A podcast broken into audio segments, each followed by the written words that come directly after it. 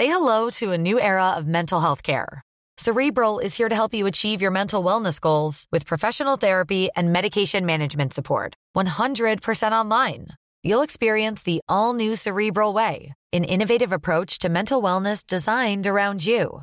You'll get a personalized treatment plan from a therapist, prescriber, or both in a safe and judgment free space. Your cerebral therapist or prescriber will outline a customized plan with clear milestones along the way so you can get to feeling your best. With Cerebral, you're not alone in your mental health journey. We're here to empower you to live a fulfilling life.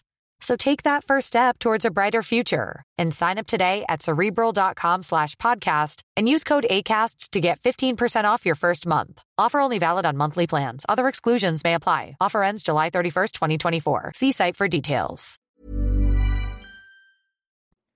Bonsoir à toutes et tous, ravi de vous retrouver pour un nouveau numéro de Punchline. Au programme ce soir, le combat titanesque des pompiers en Gironde. Euh, plus de 10 000 hectares de forêt ont été ravagés. 1200 pompiers sont mobilisés pour tenter euh, d'éteindre les flammes. Si leurs efforts ont permis euh, de ralentir la progression du feu, la situation n'est toujours pas maîtrisée à l'heure actuelle. Nous ferons un point régulier dans cette émission avec nos envoyés spéciaux dépêchés sur place ainsi qu'avec Régine Delfour.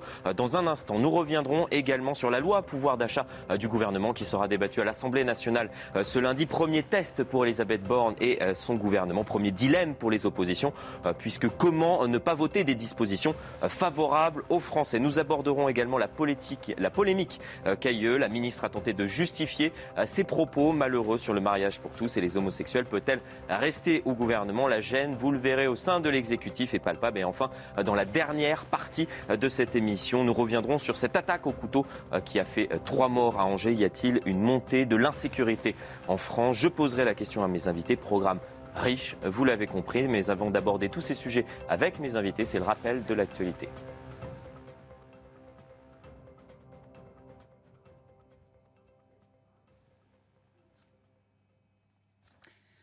Leur patrimoine est parti en fumée. Près de 12 200 habitants et vacanciers en Gironde ont été évacués depuis mardi. Plus de 9 000 hectares ont été ravagés par les flammes, comme ici à Landiras.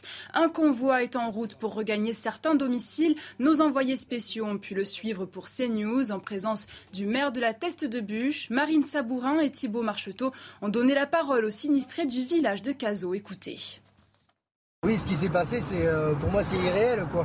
Euh, c'est notre patrimoine qui s'est envolé en fumée. Euh, on, faisait des balades au lac en famille, les enfants, et voilà, tout est, tout est fichu, quoi. J'espère qu'on va reconstruire ça et qu'on va mettre toutes nos forces pour justement reconstruire notre région, quoi. Voilà, c'est des, forêts qui ont plus de 200 ans et malheureusement, c'est arrivé, quoi. Ça fait plaisir d'y arriver dans la rue, mais bon, ça fait pas plaisir de, de voir personne, quoi. Symboliquement, le premier animal qu'on est venu euh, sauver, c'est une poule. Bon, voilà. Il y a 300 personnes concernées par des animaux. Donc ça va de la poule, dont on vient de voir, à des chiens, des chats, euh, et dont certains viennent récupérer aussi des, aliments parce qu'ils avaient récupéré les chiens. Bon, on, a véritablement mis un convoi, euh, mais très organisé, très structuré, très surveillé, parce que l'objectif, une fois de plus, c'est de sauver les animaux, certes, mais c'est surtout de sauver les vies, de sauver les vies humaines. Week-end à haut risque en France. 38 départements sont placés en vigilance orange canicule. Une alerte étendue dans le sud-ouest, le nord-ouest et le sud-est du pays. Le thermomètre affiche ponctuellement 39 degrés dans les Landes et le Gard. Demain, le mercure pourra atteindre les 40 degrés. La prudence est donc de rigueur puisque ces températures extrêmes favorisent les incendies. Restez avec nous. Florian Tardif y reviendra dans le détail dans un instant.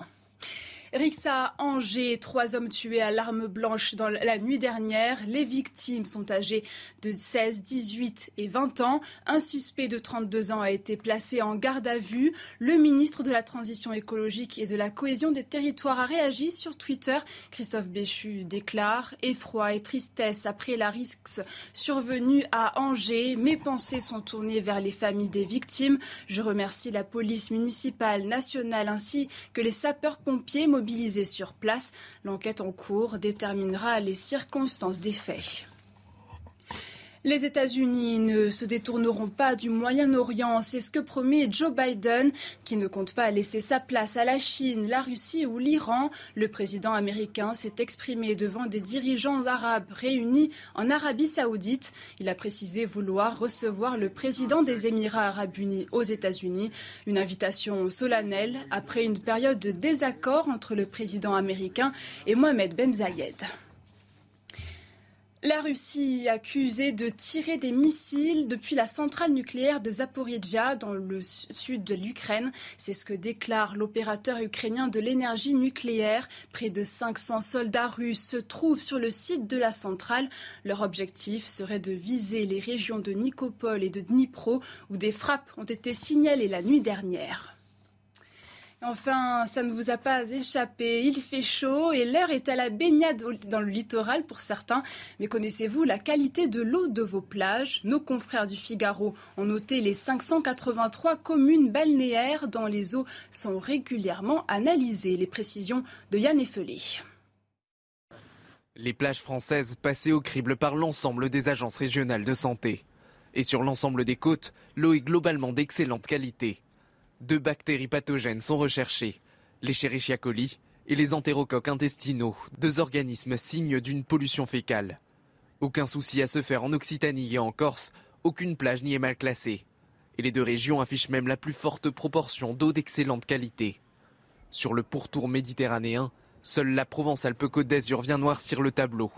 Entre Marseille et Bandol ou à l'ouest de Nice, quelques plages présentent des concentrations en germes élevées, des situations qui nécessitent toutefois rarement de fermer l'accès à la baignade. Côté Atlantique, le Figaro pointe un mauvais élève, la Bretagne. Les Côtes d'Armor sont le département avec la part la plus importante de plages de qualité insuffisante. En cause, la présence d'algues vertes qui a déjà justifié des interdictions d'accès au public. Plus au sud, quelques espaces situés en embouchure de fleuves ou rivières pâtissent d'un mauvais score en Charente-Maritime. Mais les îles d'Oléron et de Ré sont particulièrement bien notées. Comme je vous le disais euh, tout à l'heure, nous allons faire un point précis avec Régine Delfour sur euh, ces euh, incendies qui ne sont toujours pas maîtrisés à l'heure actuelle. Est-ce que vous pouvez nous faire un point de situation, Régine? Oui, alors pour le moment en France, il y a deux départements où euh, les incendies euh, sévissent. Alors euh, la Gironde, où il y a eu deux feux qui se sont déclarés mardi, et puis les Bouches-du-Rhône, où le feu s'est déclaré, un feu s'est déclaré jeudi après-midi. Est-ce qu'on peut s'attarder un, tout petit instant sur la situation préoccupante en Gironde? En Gironde, oui. Alors, euh, c'est plus de 10 000 hectares hein, qui ont euh, été euh, touchés. Alors, vous avez évidemment le premier feu qui est parti donc de la thèse de Bûche. Il y a à côté une base aérienne Caso qui est assez importante. Et puis, et, puis il y a un autre feu à Landiras. Donc, oui, ici.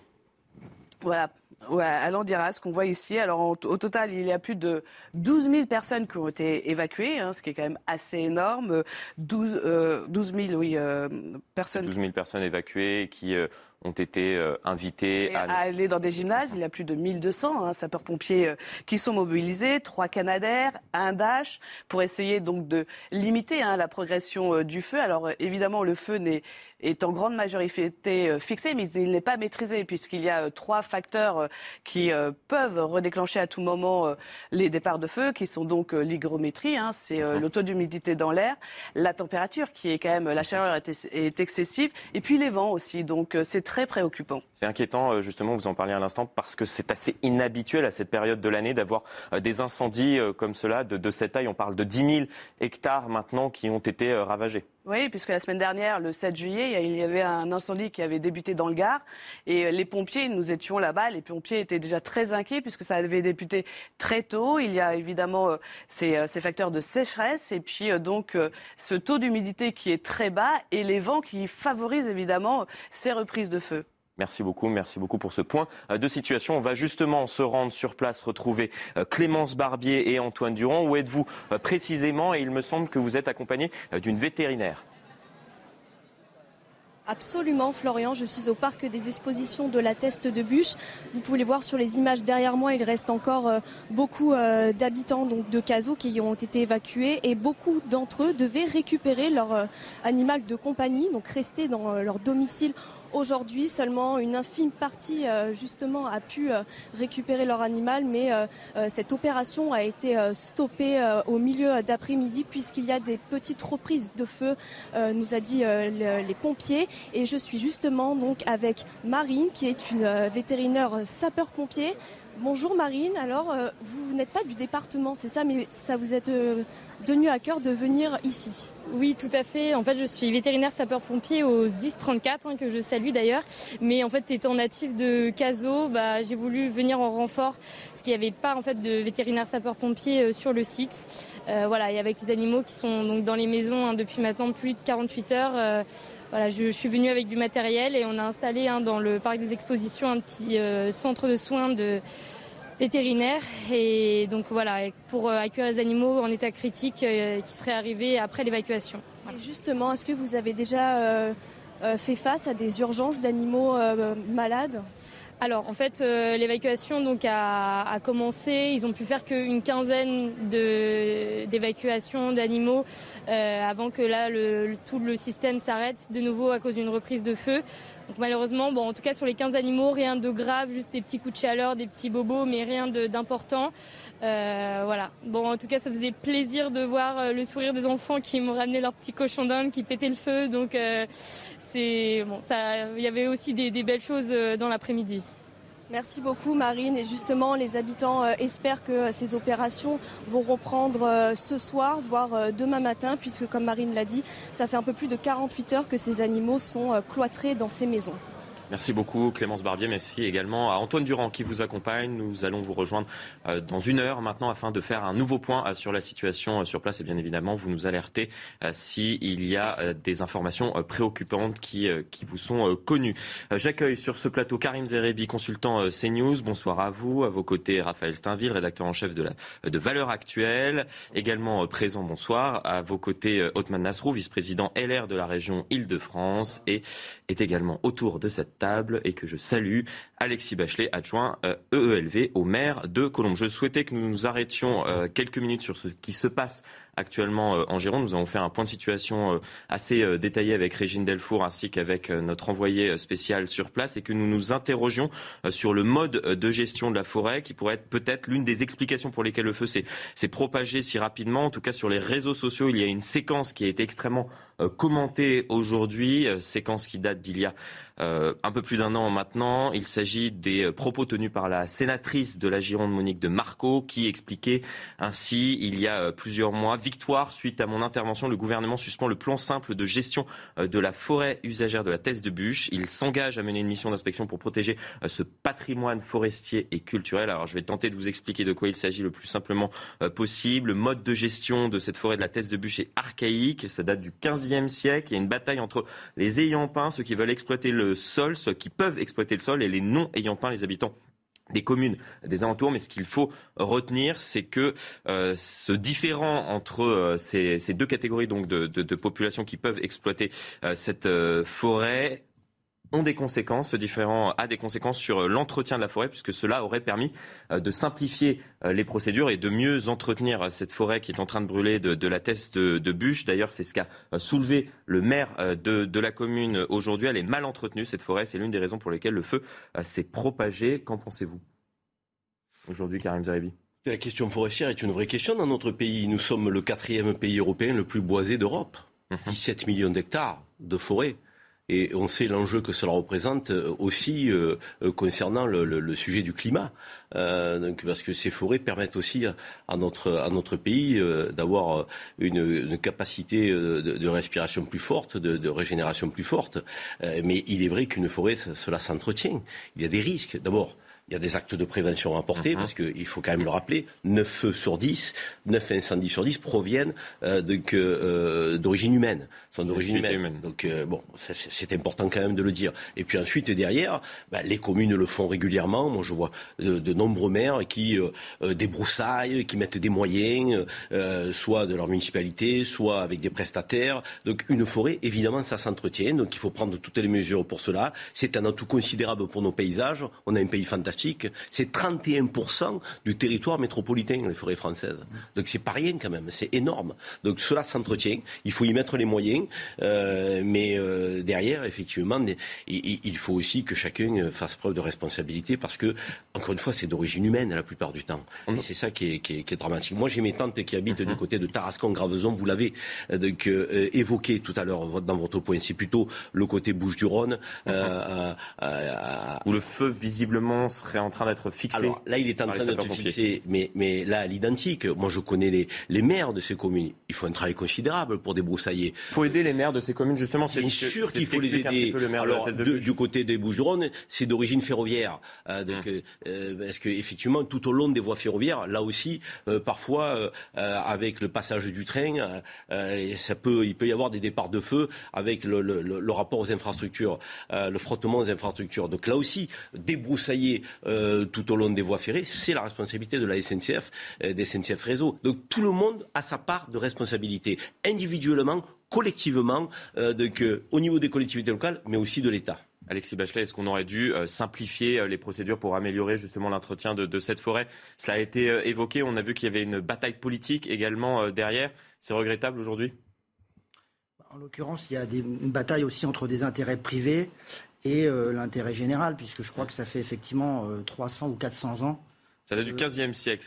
Moi, j'ai vu 1754, j'ai vu depuis 1715. La dernière euh, convention euh, qui régule qui a le droit d'y être, pas y être, hmm. c'est 1754. Et que depuis, euh, avant, ça avait commencé avant et ça continue depuis. Donc le problème est, pas nouveau. Je crois que de toute façon, comme l'a dit Karim Zeribi, mais il a peut-être oublié un élément important, c'est que on est dans un pays, vous savez, au climat tempéré depuis hmm. très longtemps.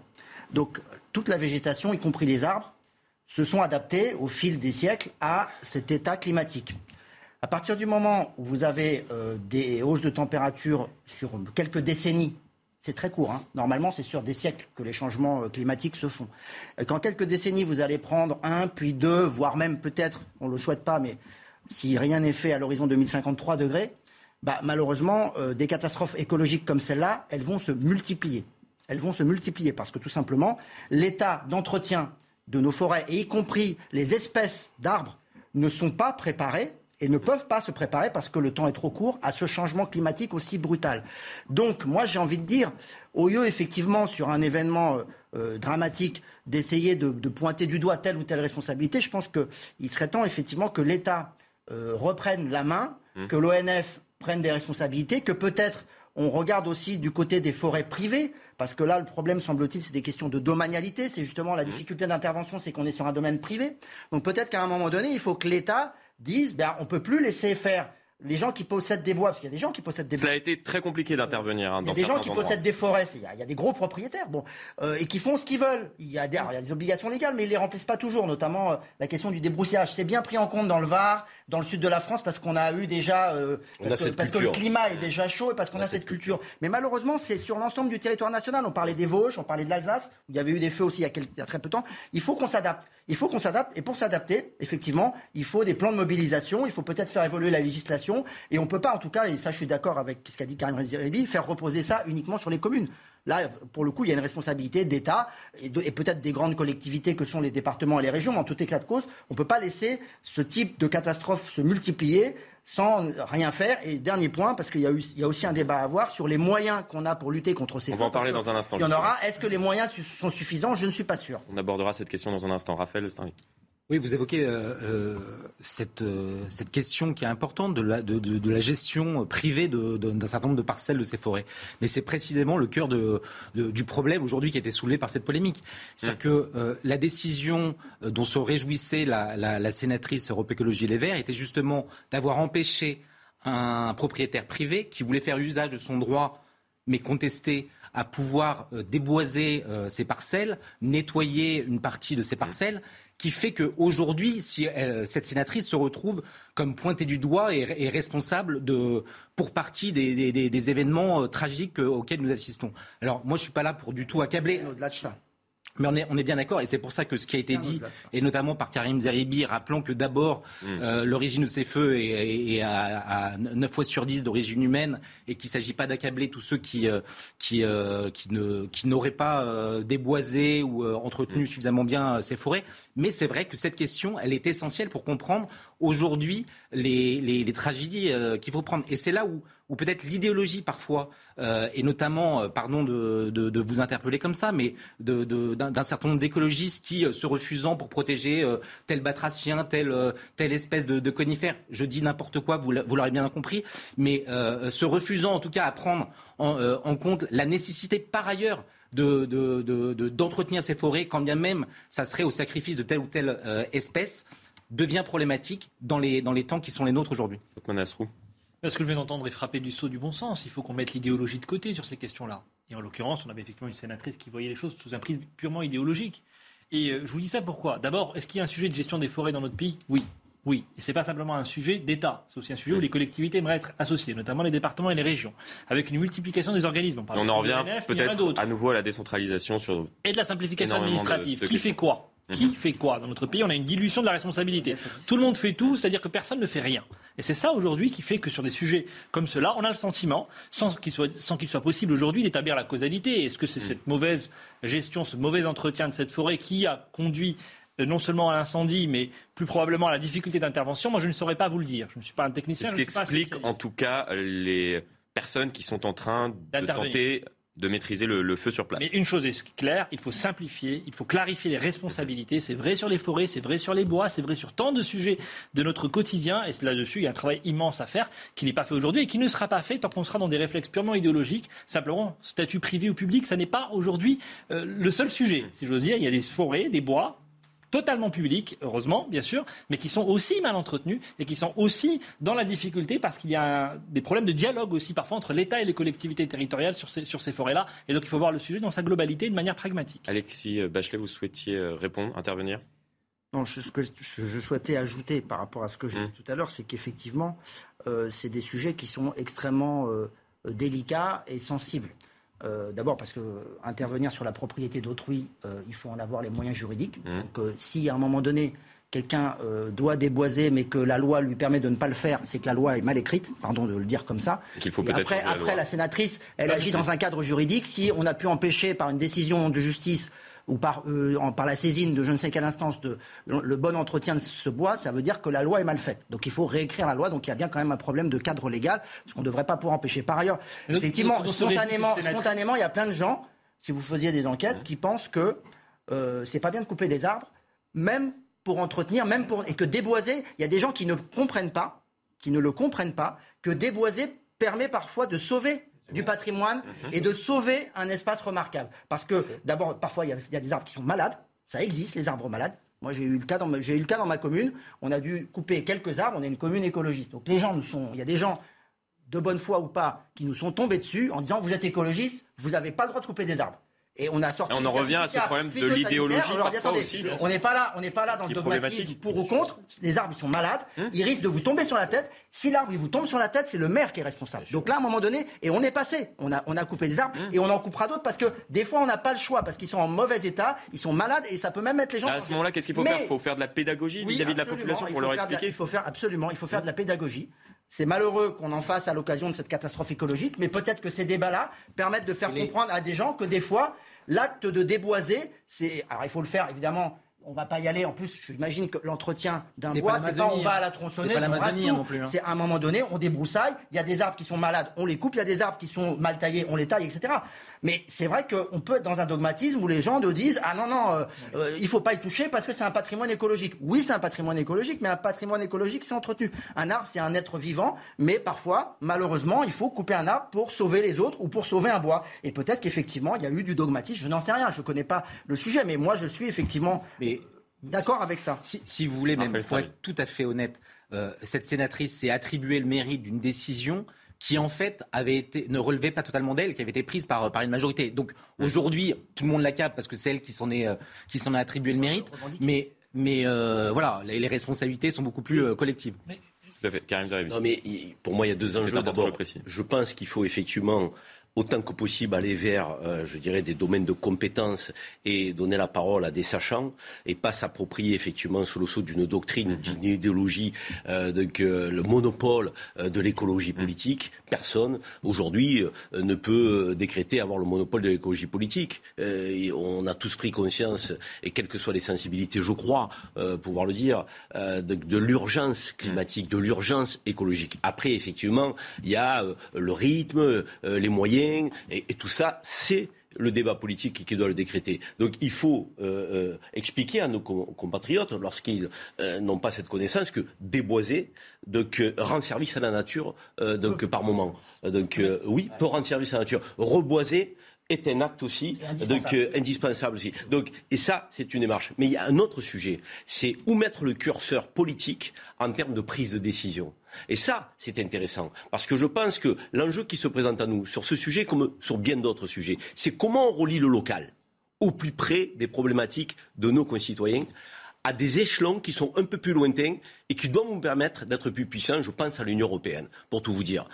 Et je crois que sur ces questions de moyens, il faut relier le local euh, avec une vision aussi qui peut être beaucoup plus large en termes de moyens. Nous n'avons pas mis en commun, à l'échelle européenne, des moyens pour avoir du matériel européen dans ces moments-là. Donc chaque pays euh, donc, euh, travaille de Il y a une entraide européenne. Il y a une entraide européenne, mais cette entraide européenne, elle aurait pu se faire sans l'Union européenne. Je suis en train de vous dire, la valeur ajoutée de l'Union européenne mmh. aurait dû nous permettre d'investir ensemble sur des moyens en commun pour être plus forts, pour aller plus loin. Et puis c'est vrai que l'ONF, l'Office national euh, donc des forêts existent. Mais là encore une fois, je crois qu'on a besoin d'un acte euh, fort de décentralisation à venir et on devrait pouvoir nous appuyer sur nos mmh. conseils régionaux euh, donc, pour avoir des offices régionaux donc, puissants, dotés de moyens, donc, qui puissent aider les communes encore une fois, au plus près du terrain. Donc c'est cet enjeu qui se présente à nous. Comment on donne à nos régions et à nos maires des moyens plus forts de décentralisation et comment on fait au, niveau européen donc, pour investir et être plus puissants ensemble. Eh je suis désolé de vous le dire, aujourd'hui, ni on a décentralisé, cet acte 3 est attendu, donc, et, ni on a mis les moyens communs à l'échelle européenne. Ça veut dire que sur le plan politique, sur de nombreux sujets, tout reste à faire. Acte 3 qui devait intervenir lors du quinquennat. Qui devait intervenir et, qui a été reporté. Otman Asrou, euh, justement pour euh, rebondir sur, sur la question euh, soulevée du, du, financement et qui découle peut-être également de, de ce manque d'entretien que nous abordions tout à l'heure manque d'entretien euh, avec avec un, accès euh, difficile, nous l'avons euh, évoqué, d'accès pour pour les pompiers pour tenter de, de maîtriser ce feu. Dans un entretien accordé à Sud-Ouest, Jean-Luc Glaise, président du département de la Gironde et du service départemental d'incendie et de secours, a soulevé justement cette, cette question que vous souleviez à l'instant, la question des moyens de lutte contre le feu financier et aérien. Il pointe également le problème du financement de la SDIS de, de Gironde. Le financement est indexé sur la population de 2002. Or, depuis cette date, la Gironde a accueilli 400 000 habitants. Concrètement, il souhaite euh, que euh, des, des Canadaires stationnent en Gironde.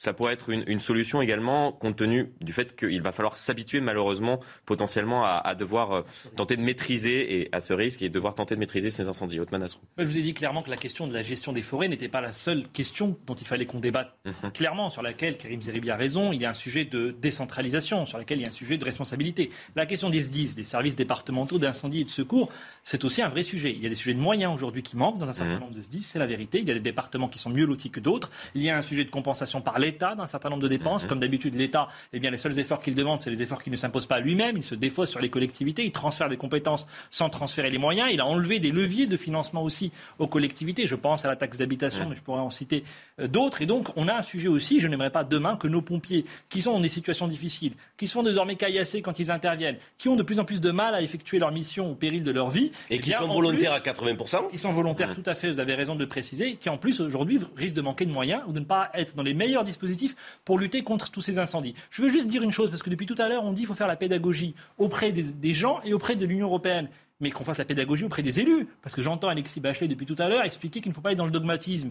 Mais la réalité, c'est que sur ces sujets-là, on a un dogmatisme extrêmement fort de la part de vos amis, pardon de le rappeler, d'Europe Écologie Les Verts. C'est impossible.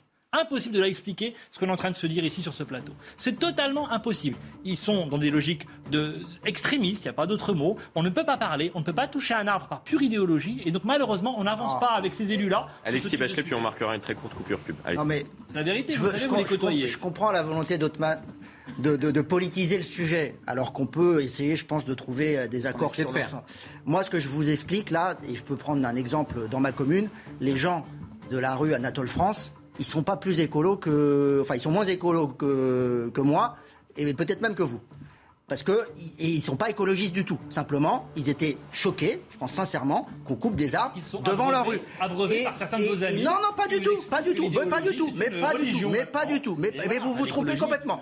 Je, vous assure, vous seriez étonné de voir les, les dans, je pense qu'il y a plein de villes, plein de villages où si on dit aux gens euh, qu'il faut couper un arbre, vous allez avoir spontanément une pétition, un blocage. Voilà, ça n'a rien d'idéologique. C'est spontané. Les gens, ils défendent la nature, elle, est devant chez eux, et plus elle est près de chez eux, plus ils la défendent. C'est tout. Donc après, c'est un sujet de, localisme, effectivement. Si on demande l'avis aux gens de la rue ou qui habitent à côté de la forêt, eux, ils vont sûrement être très conservateurs, un peu comme vous, ils voudront toucher à rien. Mais par contre, effectivement, c'est là que le rôle de la collectivité, qui a un peu plus de recul, ou des services de la préfecture, de l'État, de dire attendez, vous, vous défendez, vous êtes arc-bouté sur une position, mais à un moment donné, il y a quand même l'intérêt général, la sécurité. Enfin voilà, il y a d'autres enjeux. Donc, on va aborder l'ensemble de ces et là, Et c'est là que je dis, le cadre légal doit donner la possibilité. On l'a dans la commune, hein, pour des raisons de sécurité, on peut couper un arbre parce qu'à un moment donné, effectivement, une fois qu'on a diagnostiqué qu'il était malade, on prend nos responsabilités. Si on considère qu'une forêt est mal entretenue, qu'il y a un risque d'incendie, eh bien, il faut pareil que la puissance publique la commune, le département, je ne sais pas, mais elle est moyen d'intervenir. Et, ça se fera, croyez-le, ça se fera sûrement contre la ville et les gens du coin. Et on a compris que c'était un sujet qui vous tenait à cœur. Je le regrette, je le regrette, j'aimerais bien. On va marquer une très courte coupure pub avant de passer à un autre euh, sujet. Il risque de faire très chaud également à l'Assemblée euh, nationale, vous allez comprendre, puisque euh, les députés doivent débattre à partir de ce lundi du projet de loi du gouvernement sur le pouvoir d'achat. On en débat, nous, bien avant cela, dans la deuxième partie de cette émission. À tout de suite. De retour sur le plateau de Punchline, toujours en ma compagnie, Karim Zeribi, Raphaël Steinville, Alexis Bachelet et Othman Nasrou. Avant de poursuivre le débat autour du euh, projet de loi euh, sur le pouvoir d'achat qui sera débattu à partir de lundi à l'Assemblée nationale, c'est l'heure du rappel des titres.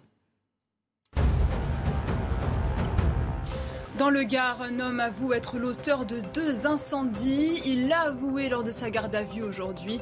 Deux feux s'étaient déclarés sur la commune de Cernac. Un premier le 8 juillet, le second date d'hier. Une information judiciaire a été ouverte. L'individu sera placé en détention provisoire compte tenu des risques de réitération. Au total, plus de 7 hectares ont été brûlés. Le mercure n'a de cesse de grimper dans le pays et ce mois de juillet marque une sécheresse record en France. Regardez ce que déclare François Jobard, météorologue pour Météo France. Première quinzaine de juillet la plus sèche depuis au moins 1959, devant la première quinzaine de juillet 2015, bien plus sèche qu'en 1976. Et outre la France, plus largement, c'est l'Europe qui suffoque. Une grande partie du continent est touchée par la vague de chaleur, responsable de feux de forêt dévastateurs comme ici en Espagne. Des dizaines de feux font rage au nord comme au sud. Le Portugal est également touché, notamment au nord du pays. Merci Isabelle Piboulou. On vous retrouve dans 30 minutes afin de faire un nouveau point sur l'actualité. Quant à moi, on poursuit le débat avec mes invités autour de ce projet de loi euh, gouvernemental concernant euh, les mesures pour euh, permettre de protéger le, pouvoir d'achat des Français plombés par l'inflation. Mais, avant cela, vous souhaitiez faire une très légère incise, Karim Zeribi, oui, sur, le sujet. Nous avons abordé ce, ce, sujet dramatique des, des, des, incendies et des feux. Je ne voudrais pas que l'on passe à un autre sujet sans oublier, je crois que nous sommes tous d'accord autour de cette table sans évoquer les femmes et les hommes qui euh, mmh. euh, sont des, des, héros avec un courage extraordinaire pour euh, sauver nos compatriotes, protéger l'environnement, les soldats du feu. c'est ce parfois au péril de leur vie. Parfois, oui, mmh. effectivement, il faut le rappeler. Donc, des sapeurs-pompiers qui sont au nombre de 250 000 dans notre pays, dont 80% sont des sapeurs-pompiers volontaires. donc, mmh. c'est important de le signaler. Ils ne font pas ça que pour l'argent. Ces gens-là font ça parce qu'il y a un don de soi, il y a, il y a un engagement. Euh, donc ce sont des gens sans lesquels on ne pourrait rien faire. Euh, donc dans, ces, dans la configuration qui est la nôtre aujourd'hui, on a aussi des militaires. Je pense aux marins-pompiers de Marseille, je pense à la brigade des sapeurs-pompiers de Paris, donc, qui sont au nombre de 11 000. Euh, et puis nous avons les sapeurs-pompiers qui dépendent des 10. Cela a été évoqué, les services départementaux d'incendie de secours, qui sont de 41 000 environ, et qui eux aussi ont besoin d'être soutenus en moyens humains, donc en moyens matériels, parce que sans eux, ben, la République vacille. C'est un peu comme les fonctionnaires de police, c'est comme le personnel de santé. Donc ça fait partie de ces services publics essentiels qui permettent à la République de tenir debout. Parler de ces feux en, en, ne parlant pas de cet héroïsme-là, je pense qu'on passe à côté de quelque chose. Et nous étions, il y a quelques jours, en train de remettre des légions d'honneur, des médailles. donc, on commémore aussi ce, ce, ce, ce 14 juillet pour ça. Moi, j'aimerais qu'on mette à l'honneur ces femmes et ces hommes et qu'on les récompense plus souvent. Il faut créer des vocations dans notre jeunesse. Et, si on veut en créer, il faut qu'un gardien de la paix puisse être mis à l'honneur, donc euh, euh, aux yeux euh, de, toute la nation comme quelqu'un d'héroïque, qu'un sapeur-pompier soit, soit récompensé, qu'une aide-soignante soit récompensée. Je veux dire, et, et alors, je ne rien contre Jean-Michel Blanquer qui a été récompensé au 14 juillet, mais les ministres, on peut le faire un autre jour, en catimini. Je veux dire, ils n'ont plus besoin d'honneur. Ils ont été ministres, c'est terminé. Euh, là, ces femmes et ces hommes qui sont les anonymes de la République, il faut les mettre en lumière les personnes de première ligne. C'est fondamental. Euh, trop souvent, et c'était important justement de ne pas les oublier et de leur rendre Tout à euh, fait. cet hommage appuyé, comme vous l'avez fait euh, à l'instant. On aborde ce sujet donc qui sera débattu à l'Assemblée nationale, et je le disais tout à l'heure, il risque de faire assez chaud dans les couloirs de, l'Assemblée puisque le projet de loi pouvoir d'achat arrive au Palais Bourbon. C'est le premier test hein, pour l'exécutif, savoir si des compromis sont possibles avec les autres groupes qui que compose donc cet hémicycle. Compromis difficile, on va le voir puisqu'il y a deux contraintes qui ont été euh, fixées par le gouvernement pas de hausse d'impôts et de taxes, pas de hausse de la dette, rien sur l'augmentation euh, des salaires dans ce projet de loi pouvoir d'achat, alors que c'était peut-être le nerf de la guerre. Finalement, j'ai posé la question euh, ce matin à Olivier Dussopt, le ministre du Travail, du plein emploi et de l'insertion. Écoutez sa réponse. Nous avons un système de, revalorisation du SMIC quand il y a inflation. Mmh. Au 1er août, nous atteindrons 8% d'augmentation du SMIC sur la dernière année, puisqu'une nouvelle augmentation euh, est prévue du fait de l'inflation assez élevée. Et, il faut que les branches puissent aussi revoir leur grille, parce que lorsque vous augmentez le SMIC, lorsque le SMIC est augmenté, les, premiers niveaux de rémunération des, branches des conventions collectives passent en dessous du SMIC. Il va y avoir un suivi important pour qu'il y ait une revalorisation importante de, l'ensemble des salariés dans notre pays ou pas ça, ne veut pas dire que les salariés ne, sont pas sont payés en dessous du SMIC, c'est la loi, tout le monde est payé au SMIC, mais ça écrase les carrières, ça tasse les carrières vers le bas. Mais au-delà du SMIC pour tous les autres. et nous travaillons avec toutes les branches pour les inciter et nous le disons aussi à toutes les entreprises qui le peuvent les, décisions générales qui s'appliquent de manière administrative, ça ne marche pas et ça ne marche plus. Mais dire aux entreprises qui le peuvent, oui, de travailler sur l'attractivité. Tout à l'heure, nous évoquions le, secteur euh, des hôtels, des cafés et des restaurants. Il y a quelques mois, ce secteur-là, cette branche professionnelle, a revalorisé son niveau de rémunération de 16%, y compris pour, apporter ou rendre de l'attractivité à leur métier Une question euh, complexe d'obliger les entreprises à augmenter euh, les, salaires dans, certaines branches, mais pourtant c'est peut-être le nerf de la guerre, c'est ce qu'attendent les, salariés. Ok, on a euh, des primes, un intéressement, de la participation, c'est bien, mais cela fluctue. Moi, ce que je veux, c'est être mieux rémunéré pour, pour le salaire, pour le travail que, que je fournis. On en parlait euh, à l'instant, il y a énormément de, professions qui sont mal payées en France, Alexis Bachelet. Oui, il y a des professions qui sont d'ailleurs euh, tellement mal payées que des difficultés de recrutement sont, sont fortes. Il y a une pénurie de main-d'œuvre énorme dans notre pays. Une main-d'œuvre énorme. Euh, on a cité le secteur de l'hôtellerie et de la restauration, mais il y a, il y a par exemple, ça paraît incroyable, mais on n'a plus d'autocaristes en France. C'est qu'aujourd'hui, on est obligé d'annuler des sorties euh, scolaires ou sorties de personnes âgées parce que les sociétés de car n'arrivent pas à recruter.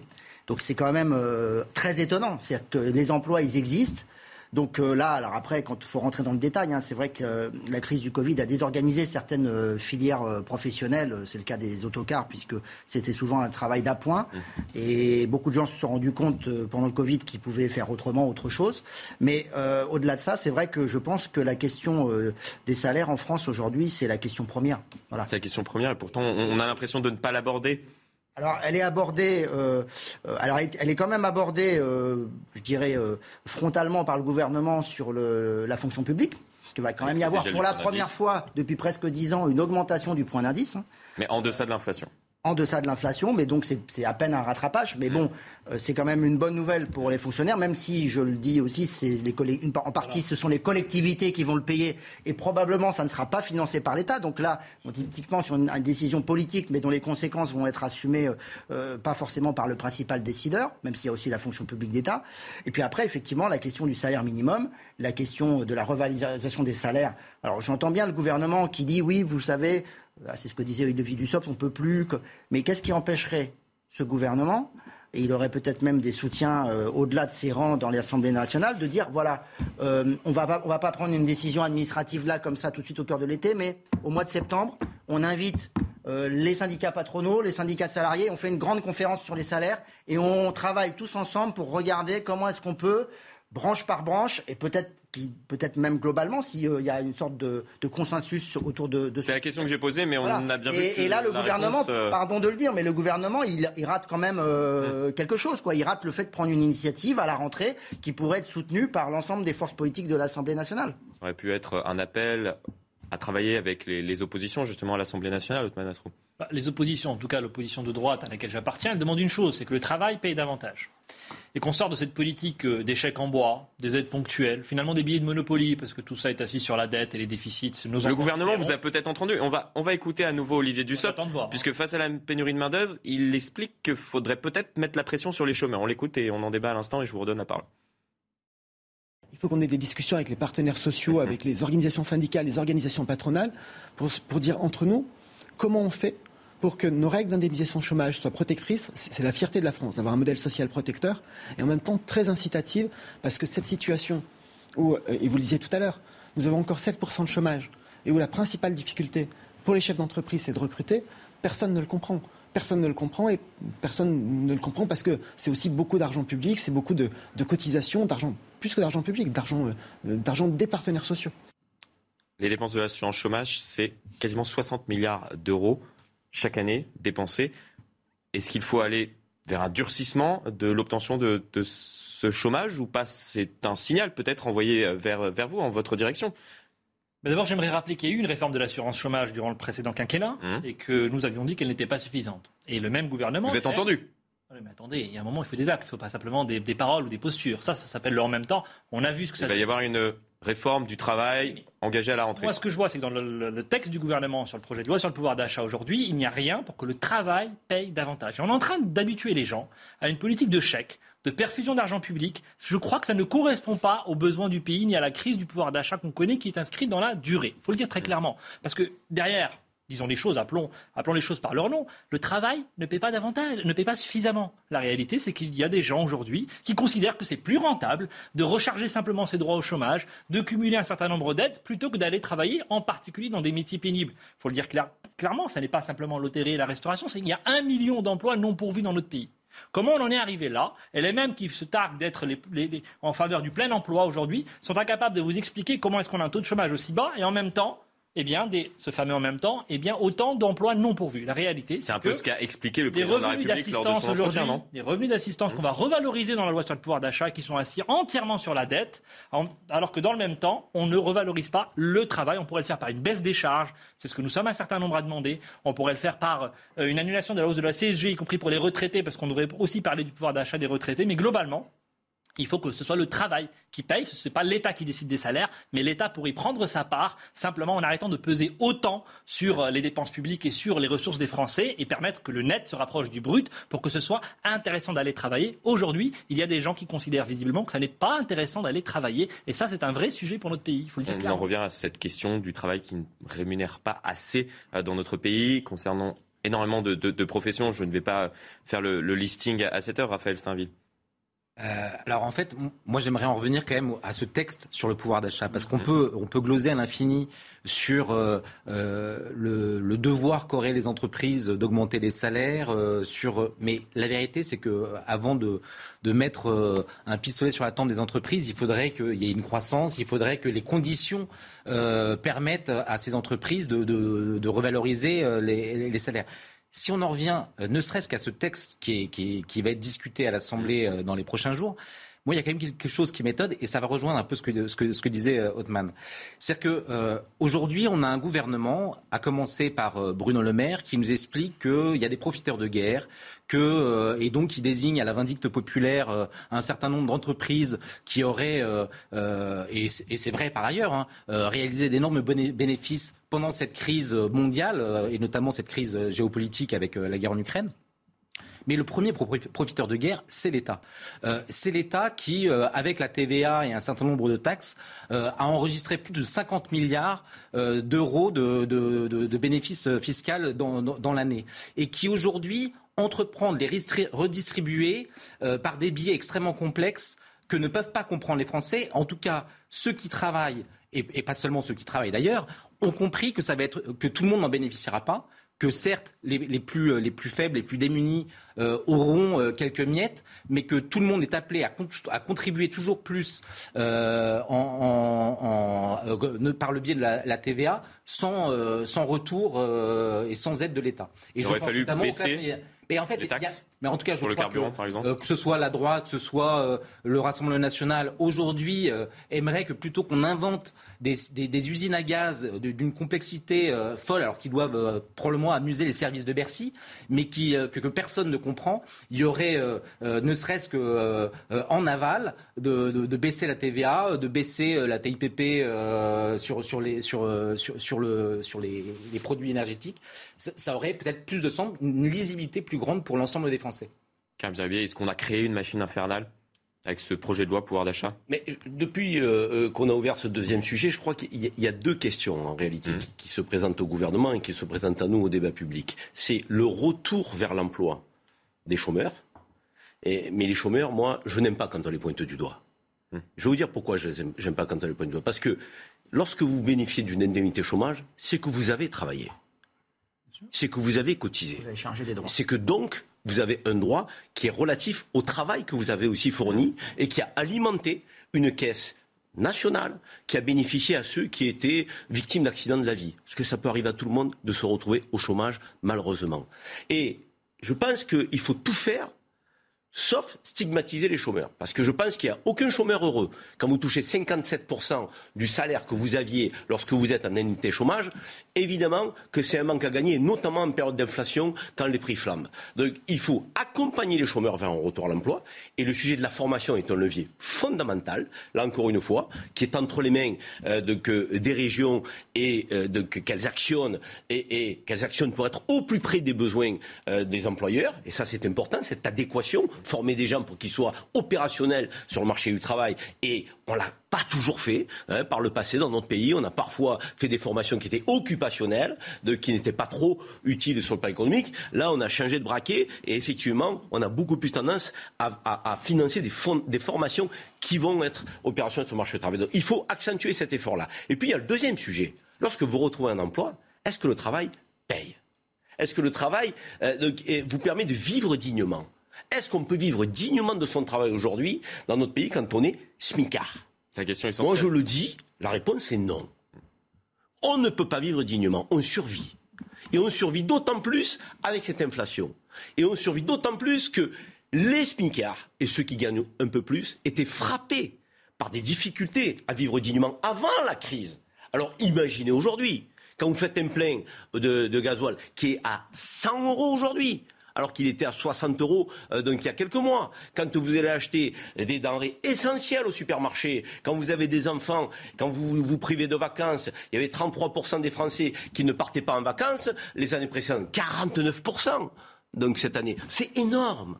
Je veux dire, et cette frustration-là, donc euh, il faut l'entendre parce qu'elle peut être génératrice de colère sociale si on y répond. Elle n'est pas, entendue. Justement, il y a potentiellement Moi, je une colère sociale qui peut émerger aujourd'hui qu'il faut à la fois, je suis assez d'accord sur l'idée d'une conférence des salaires, parce qu'on ne pourra rien faire sans les employeurs. Hein. et, les patrons ne sont pas des tyrans. Hein. Les patrons, je vais vous dire, moi, ils préféreraient euh, donner à leurs collaborateurs et à leurs salariés qu'à l'État. Hein. Mmh. Parce qu'au moins, ils savent où ça va.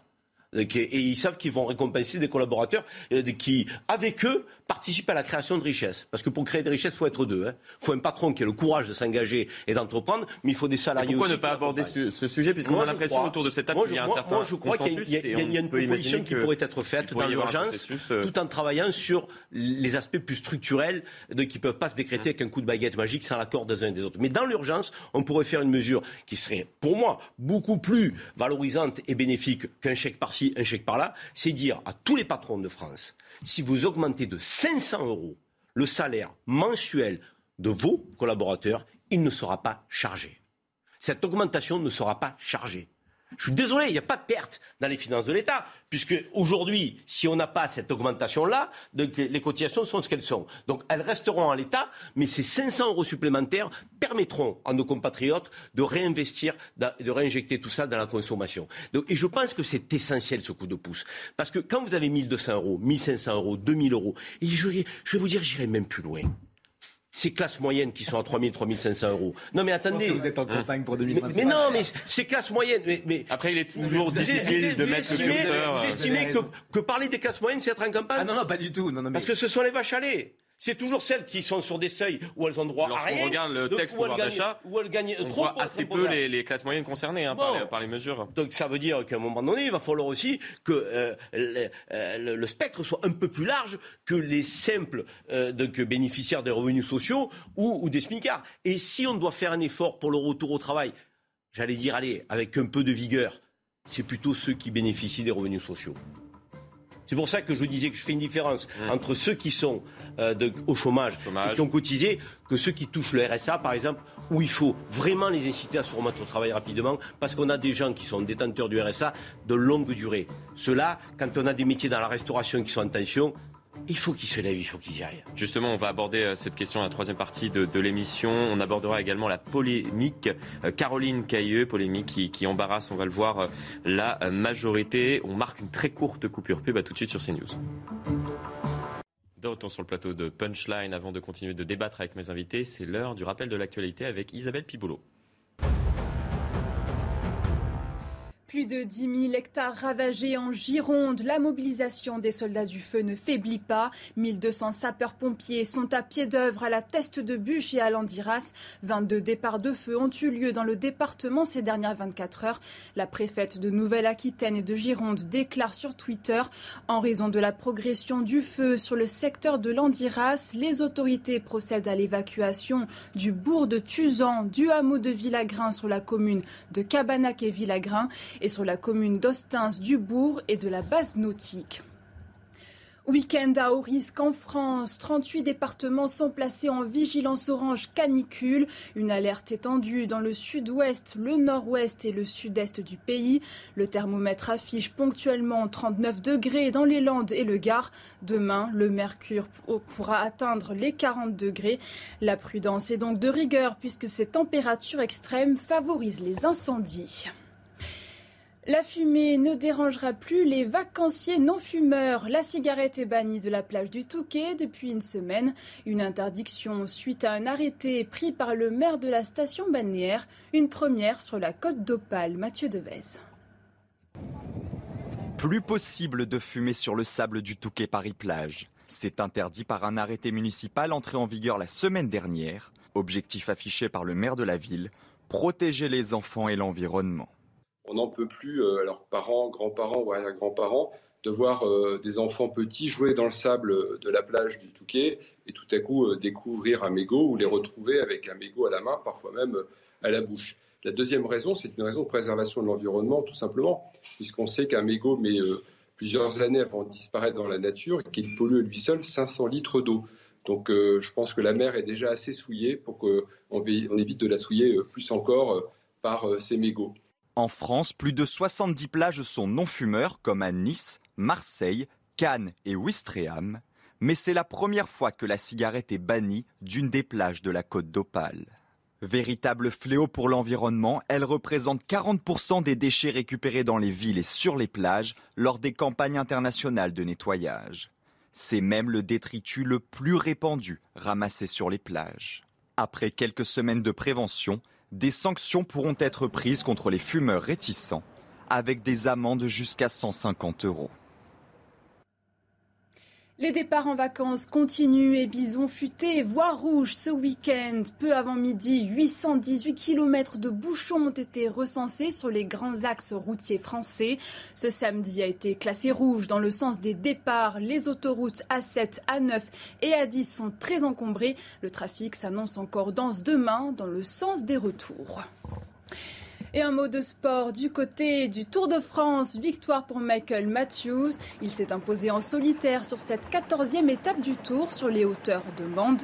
L'Australien devance l'Italien Alberto Bettiol et le Français Thibaut Pinot. Merci beaucoup à vous Isabelle Piboulon. On vous retrouve dans 30 minutes afin de faire un nouveau point sur l'actualité. On fait un point de situation sur ces incendies qui sévissent toujours en Gironde malgré les importants moyens terrestres et aériens qui sont engagés sur place. Les, incidents, les incendies ne sont toujours pas fixés. 13 500 personnes ont été évacuées. On retrouve sur place Clémence Barbier. Vous êtes en compagnie d'Antoine Durand. Où êtes-vous précisément? Quelle est la situation sur place? Et je crois que vous êtes avec une habitante qui a dû évacuer son domicile. Effectivement, Florian, je me, trouve à un rond-point euh, euh, qui se trouve donc bloqué et vous le voyez sûrement euh, au loin sur les images la fumée de l'incendie. Alors ce rond-point, à partir d'ici, la route est barrée et quelques habitants viennent se renseigner pour savoir si leur maison a été touchée ou si éventuellement ils peuvent passer récupérer quelques affaires. Et je suis avec Sylviane, donc Sylviane qui rentre tout juste de vacances. Bonjour Sylviane, alors racontez-moi Qu'est-ce que vous, êtes venu faire ici? Alors exactement, donc là je rentre d'une semaine de vacances en Espagne. J'ai mon chat dans la voiture aussi et j'habite euh, pas tout près d'ici, euh, là où on voit le feu. Et j'habite dans le lotissement juste derrière, les pins de caso. Et je suis inquiète parce que je ne peux pas rentrer chez moi. Donc heureusement j'ai une solution de repli. Je vais aller chez ma maman qui habite Lacano, c'est quand même un peu loin, et je vais suivre euh, les événements pour pouvoir quand est-ce que je vais pouvoir accéder à ma maison. Voilà. Et ce qui m'inquiète beaucoup, c'est le zoo à côté, la SPA derrière et tous les animaux qui sont restés dans le caso, puisque je l'ai suivi par les réseaux sociaux. Les gens qui n'ont pas pu récupérer leurs bêtes parce qu'ils sont partis à la hâte. Voilà. Donc j'espère retrouver ma maison entière euh, lorsque le feu sera fini et je l'espère très rapidement. Vous savez si votre maison a été euh, touchée par les flammes Non, mais j'ai su par quelques voisins tout à fait au début, avant que le caso soit évacué, qu'il y avait des flamèches qui tombaient dans le jardin. Donc il doit y avoir certainement beaucoup de cendres, beaucoup de, dégâts quand même. Hein, voilà, avec cette fumée noire qui retombe. Mais euh, non, la maison n'a pas été touchée. Mais comme je vois que le feu reprend, là, je suis vraiment très inquiète. Merci beaucoup Sylviane, on vous souhaite euh, bien évidemment euh, bon courage. Euh, donc voilà, les habitants ne peuvent pas toujours pas rentrer chez eux et ils n'ont actuellement toujours pas d'indication sur le jour ou les prochains jours quand est-ce qu'ils pourront rentrer? Merci à vous Clémence Barbier, merci également à Antoine Durand qui vous accompagne. On va continuer de faire un point euh, sur la situation sur place avec vous. Euh, Régine Delfour, quelle est la situation globalement sur l'ensemble du territoire? Il y a plusieurs euh, feux toujours donc en cours à la fois en Gironde et, dans les Bouches-du-Rhône. Oui, c'est cela Florian. Donc deux, départements qui sont concernés par les incendies, donc la Gironde où deux feux se sont déclarés mardi et les Bouches-du-Rhône où un feu s'est déclaré jeudi. Est-ce qu'on peut faire un point de, situation euh, plus précis euh, dans la région euh, donc, de l'Aquitaine et plus précisément en, Gironde où les incendies, on, le voit, ont ravagé quasiment 10 000 hectares de, forêt C'est énorme, c'est conséquent. Oui, c'est plus de 10 000 hectares, vous l'avez dit. Donc deux feux, l'un à la Teste de Bûche. Il y a la, base aérienne de Cazaux qui n'est pas très loin. L'autre à Landiras. En tout, c'est près de 13 000 personnes qui ont été évacuées. Il y a plus de 1250 pompiers qui sont mobilisés des euh, forces aussi, euh, des moyens aériens qui sont aussi engagés, comme trois Canadair et un Dash, pour limiter euh, le feu, puisque le feu n'est toujours pas fixé. Hein. Et c'est donc toute la difficulté, puisque à tout moment, il peut y avoir des reprises de feu, notamment à cause de trois facteurs qui sont donc l'hygrométrie, qui est le taux d'humidité dans l'air qui est très très bas, la chaleur excessive et les vents qui sont violents. Et d'ailleurs, depuis ces 24 heures, il y a eu 22 reprises de feu. Très inquiétant car c'est inhabituel ce que vous nous expliquiez tout à l'heure à cette période de l'année. Oui, c'est inhabituel. Nous étions euh, la semaine dernière euh, dans le Gard, dans les Cévennes, où euh, plus de 600 hectares ont été incendiés et les pompiers étaient très inquiets puisque justement à cause de cette sécheresse, ça a commencé très tôt et on sait que cette semaine, il y a encore une forte canicule en France. Merci beaucoup à vous, merci pour ce point de situation. On va écouter justement ensemble ces personnes qui ont dû quitter leur domicile en proie aux flammes. Oui, ce qui s'est passé, c'est pour moi c'est irréel quoi. Euh, c'est notre patrimoine qui s'est envolé en fumée. Euh, on, faisait des balades au lac euh, en famille, les enfants, et voilà, tout est, tout est fichu quoi. J'espère qu'on va reconstruire ça et qu'on va mettre toutes nos forces pour justement reconstruire notre région. Quoi. Voilà, c'est des, forêts qui ont plus de 200 ans et malheureusement, c'est arrivé. Quoi. Ça fait plaisir d'y arriver dans la rue, mais bon, ça fait pas plaisir de, de voir personne. Quoi. Symboliquement, le premier animal qu'on est venu euh, sauver, c'est une poule. Bon, voilà.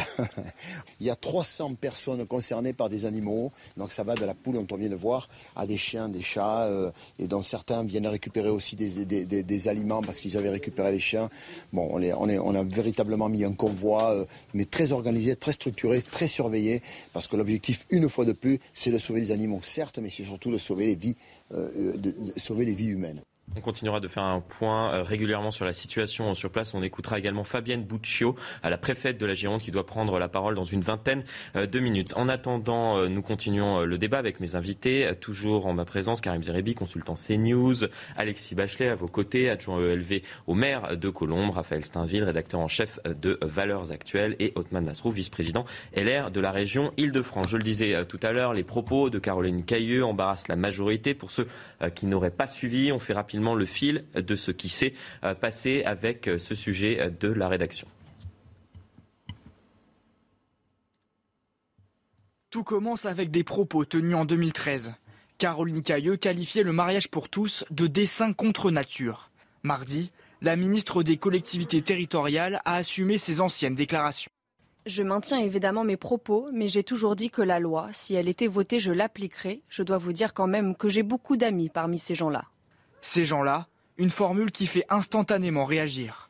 Plusieurs associations anti-homophobie ont annoncé avoir déposé plainte. Caroline Cailleux s'est finalement excusée dans les colonnes du Parisien. Les propos mentionnés remontent à 10 ans. Évidemment, je ne les utiliserai plus et je les regrette. Je comprends que ces propos stupides et maladroits aient pu autant blesser. Je tiens ici à renouveler toutes mes excuses les plus sincères car ils ne reflètent pas du tout ma pensée. Après ce mea culpa, Caroline Cailleux a reçu le soutien d'Elisabeth Borne. Je pense qu'elle a eu l'occasion de s'expliquer dans une interview pour, voilà, pour présenter euh, ses excuses aux personnes qui ont pu être choquées. Je pense que les choses sont désormais claires. Malgré ce soutien, des membres de la majorité ont signé une tribune à paraître pour réclamer son exclusion du gouvernement. On a compris, le mal est fait, la gêne se fait sentir. Elle a appelé Olivier Dussopt, qui était mon invité euh, ce matin, sachant bien par avance que le sujet allait être abordé. Écoutez, euh, le ministre du Travail, du Plein Emploi et de l'Insertion. Les mots qu'elle a employés cette semaine sont des mots qui sont blessants, qui, m'ont heurté. Euh, et au-delà de la maladresse, c'est profondément blessant et nous sommes nombreux à nous être sentis euh, particulièrement euh, malmenés et, même blessés par cela. Ce que je sais surtout, c'est que Caroline Cailleux a, dit qu'elle avait fait une erreur. Elle a dit qu'elle regrettait ses propos de 2013, qu'elle regrettait ses propos de cette semaine, et elle a présenté ses excuses à la fois euh, à, tous les homosexuels qui se sont sentis heurtés par ces propos, mais aussi aux associations.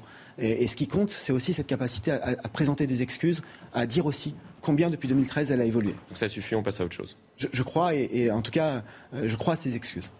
On sent bien que c'est compliqué euh, néanmoins de, justifier cela au sein de, la majorité haute Asrou. Moi, ce qui m'intéresse, c'est comment on en est arrivé là. Parce que Caroline Cailleux a été choisie dans ce gouvernement. C'est une erreur de casting? Mais le problème, c'est qu'il n'y a pas de casting, il n'y a pas de ligne. Voilà, c'est qu'en gros, on fait des coups politiques en prenant les gens, les uns euh, pour déstabiliser telle famille politique, les autres pour se retrouver dans un face-à-face avec les extrêmes. Ça a été ça, le macronisme, depuis 2017. Et donc, moi, je ne comprends pas très bien. Olivier Dussopt, il connaissait les positions de Mme Cailleux depuis, euh, sur, sur ce sujet. il n'est pas en charge de la formation du gouvernement non plus. Non, mais il faut assumer, il faut mm. assumer. Il avait des positions qui étaient connues de tous. Ils, mm. l'ont, ils, l'ont, euh, ils ont choisi de la nommer au gouvernement et aujourd'hui, ils se défaussent sur elle et ils font un espèce de zigzag avec la moitié du gouvernement qui la soutient, l'autre moitié qui réclame sa démission. Enfin, tout ça est invraisemblable. Il faut qu'on arrête cette politique eh bien, des, situations personnelles, du flou en permanence, du zigzag. Il faut de la clarté. Si le gouvernement avait une ligne politique claire, eh bien, peut-être que nous ne nous retrouvions pas dans ces, dans ces coups euh, médiatiques, dans ces euh, débauchages individuels qui ont fait tant de mal à la vie publique de notre pays. Et c'est ça aujourd'hui que moi j'ai envie de dire. Alexis Bachelet sur cette question elle peut rester au gouvernement. On sent qu'il y a une gêne et, elle risque de s'accroître avec la tribune qui va apparaître, signée par certains euh, membres, anciens membres du gouvernement ainsi que, plusieurs parlementaires issus de la majorité. Alors, moi, j'ai pas, j'ai pas envie, euh, parce que euh, je ne fais jamais de tirer sur l'ambulance, hein, parce que là, on voit mmh. bien que la polémique a, enflé, rebondi, que après des prises de position controversées en 2013 les déclarations de la ministre ont aggravé finalement hum. le, mal-être au point qu'elle est obligée de recorriger ses propos. Puisqu'il y a deux sujets. Il y a les propos qu'elle a pu tenir en 2013 concernant le mariage pour tous, propos avec une position que je ne partage pas, mais c'est une position entendable puisqu'il y avait un sujet qui a été maintes fois évoqué dans, dans l'actualité. Mais là où le bas blesse, ce sont les propos qu'elle a tenus mardi pour tenter de justifier ce qu'elle disait à l'époque sur le mariage pour tous et qui ont pu heurter puisque ces propos, on pourrait les qualifier presque d'homophobes. Ces gens-là, quand elle, quand elle parle justement des, des, personnes et hum, euh, des, des, homosexuels dans notre pays. Et, c'est là que je trouve que c'est extrêmement troublant, c'est qu'on est quand même en 2022 hum. et que quelqu'un qui est euh, dans le gouvernement de la France euh, en soit encore là en 2022 moi, franchement, euh, je n'ai pas envie de la clouer au pilori parce qu'elle s'est clouée au pilori toute seule. Voilà, elle s'est mise toute seule dans une situation euh, très inconfortable. Ses propos sont très dérangeants, très choquants. Euh, je comprends même qu'ils puissent être blessants et, particulièrement, d'autant plus effectivement qu'elle est ministre et qu'on a l'impression effectivement bah, d'être dans un mauvais, un mauvais feuilleton. Quoi. On a, enfin, objectivement, on a un peu du mal à en croire nos oreilles. Quoi. On se dit quand même quelqu'un en 2022. Elle a pu avoir des positions, mais bon, le mariage pour tous, maintenant, il est quand même rentré euh, mmh. dans les mœurs. Il y a des gens qui ont été mariés, de même sexe qui sont mariés. Euh, comment est-ce que ces, ces familles-là, ce sont des familles aussi, euh, pour beaucoup, ou des gens individuellement, qui vivent leur sexualité comme ils l'entendent, peuvent prendre ces propos autrement que comme une blessure, euh, comme une, un traitement, euh, euh, je dirais, une discrimination. Voilà, une forme de.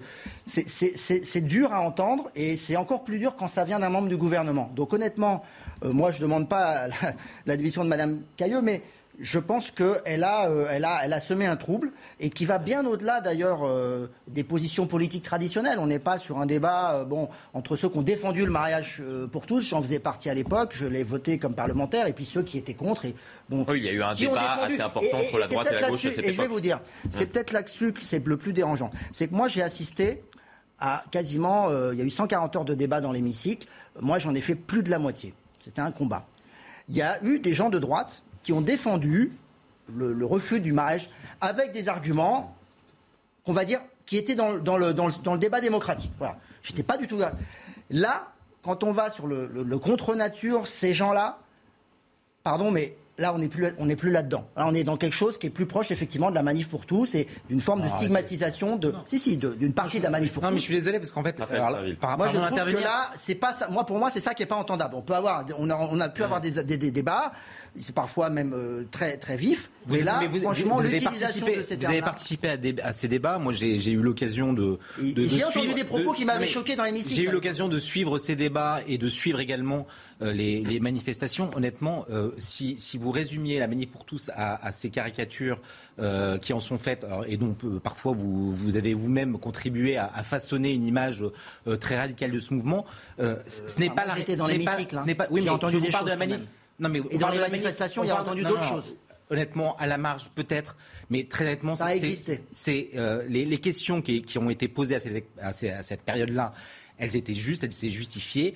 Aujourd'hui, la situation est apaisée. Ce qui, ce qui est regrettable dans, dans, dans, cette séquence, c'est que visiblement, Caroline Cailleux n'est pas une communicante. Euh, mais ce qui est encore plus... Non mais ça, c'est une certitude. Elle fait de la politique depuis un grand nombre d'années, bien plus que mais nous tous. Elle était sénatrice, elle n'a pas été connue pour avoir une visibilité, une parole, une expression. Mmh. Euh, enfin, euh, en tout cas, moi, c'est la première fois que j'entends parler d'elle. ce, qui, ce qui est certain, c'est que moi, ce qui m'étonne, ce qui m'étonne, bah, c'est vrai, ce qui m'étonne, c'est que euh, on s'indigne de la manière dont elle s'excuse, pas vraiment, machin. Mais est-ce qu'on a euh, eu les, est-ce qu'on a demandé à Pape Ndiaye de se justifier, de demander pardon pour les propos qu'il a pu tenir à l'encontre de la police, qu'il accusait d'être euh, un raciste. Il parlait d'un racisme d'État s'agissant de la, police. Enfin, il y, a tout un tas de ministres qui, si, si, si, qui ont un passif différent et il faut même bien distinguer les deux sujets. Par un sujet, on allume un autre Non, mais c'est des sujets qui sont politiques, qui sont urticants. J'en conviens. Mais le fait est que. Non, mais c'est pour cela que je distinguais ces deux sujets. Il y a un sujet euh, très politique, le mariage euh, pour tous, qui a été débattu à l'Assemblée nationale. On s'en souvient, ces manifestations dans la rue pour les pour le mariage pour tous, contre le mariage pour tous. Et il y a les propos qui ont été tenus, blessants visiblement. Et il y a même des ministres qui se sont exprimés euh, sur ce sujet. Je vais citer euh, Clément Beaune qui a été blessé euh, par les propos qu'elle a pu avoir, puisque c'était des propos. Je l'entends. Et je vais en venir maintenant à cette pétition qu'on nous annonce mhm. pour demain dans le JDD. Cette tribune, oui. Cette tribune. moi, ce qui, ce qui, ce qui m'inquiète un petit peu, c'est que on prenne prétexte de ces propos malheureux, maladroits, blessants, tout ce que vous voulez, de cette, de cette ministre, propos qu'elle a tenus euh, il y a dix ans et qui aujourd'hui, par sa maladresse, par, euh, je pense, la fragilité qu'elle a et la difficulté qu'elle a à se positionner sur ces sujets, euh, rendent encore une fois polémique. Qu'on prenne prétexte de cette polémique pour tout d'un coup demander sa démission et surtout refuser de voir que s'il y a une homophobie encore dans la société française, c'est beaucoup moins du fait de la manif pour tous, des catholiques, de la droite conservatrice en général, que parce qu'il y a euh, euh, des, changements dans la population et notamment une culture arabo-musulmane de plus en plus présente notamment lorsque l'on regarde les faits qui sont commis. Mais pardon, je sais, je vous vois sourire, Karim, je sais. Je, non, mais j'essaye de, comprendre le cheminement de votre pensée, c'est pour ça. Et, peut-être que Karim à aucun moment, également. À aucun moment, cette tribune, ou en tout cas de ce que j'ai entendu de ceux qui l'ont signé, ne s'attaque à l'une des raisons qui explique qu'aujourd'hui, on a une recrudescence de ces problèmes de, de, l'homophobie en France. C'est pour ça que j'essaye de distinguer ces deux problèmes, les propos qu'elle a pu tenir en 2013. Et il y a débat là-dessus et on pourrait débattre bien évidemment euh, du positionnement euh, sur les différentes questions que vous avez euh, évoquées à l'instant. Et puis il y a les propos blessants qu'on a vus, ces gens-là. Voilà, qui sont des propos homophobes, il y a euh, des propos. C'est pas homophobe, on peut les qualifier, enfin, on peut les ressentir de manière extrêmement blessante. Est-ce que c'est euh, ces, gens-là Ces gens-là, oui, je, je, ne ferai pas de, de parallèle avec ce qui, a, ce qui, a, pu se passer euh, en France. C'est une méconnaissance absolue et une difficulté à. à, à mais à, la base, ces propos étaient peut-être maladroits, mais ils ont été blessants et ils pourraient être qualifiés de propos homophobes, je pense.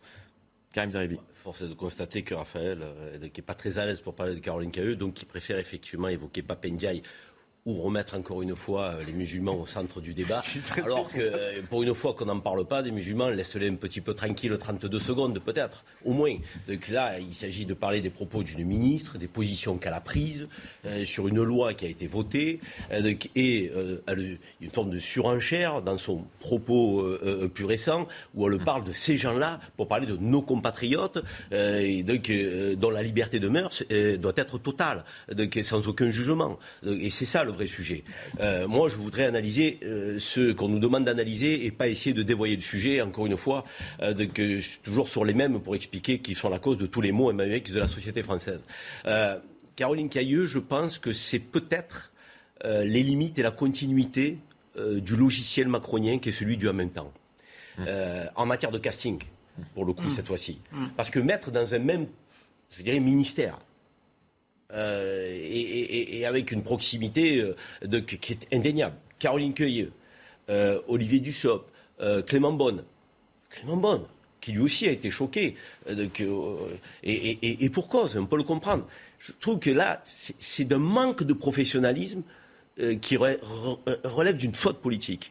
Comment on peut demander euh, une, une, forme de, proximité, complicité, solidarité euh, à, des gens qui sont aussi loin en termes de logiciel politique et de conception de la société française. Donc, à un moment donné, il faut assumer les désaccords dans notre pays. C'est ça le principe de la politique, c'est de les assumer et de les trancher par un débat. Hum. Euh, et une fois que le débat est tranché, la majorité doit l'emporter. Après, je vais faire l'avocat du diable, entre guillemets, et ce qu'il ne faut pas pour parler à l'ensemble de la population, puisqu'il y a des sensibilités euh, différentes. Elles ont été exprimées sur ce plateau, qu'il y ait une ministre qui a eu des positions sur le mariage pour tous. Non, mais en fait, la question, la question, la question sont différentes de, de, certains autres ministres. La question ne se pose pas. Vous avez vu que moi, j'ai pas commencé mon propos en demandant sa démission. Je veux hum. dire, et puis elle pense ce qu'elle a envie de penser.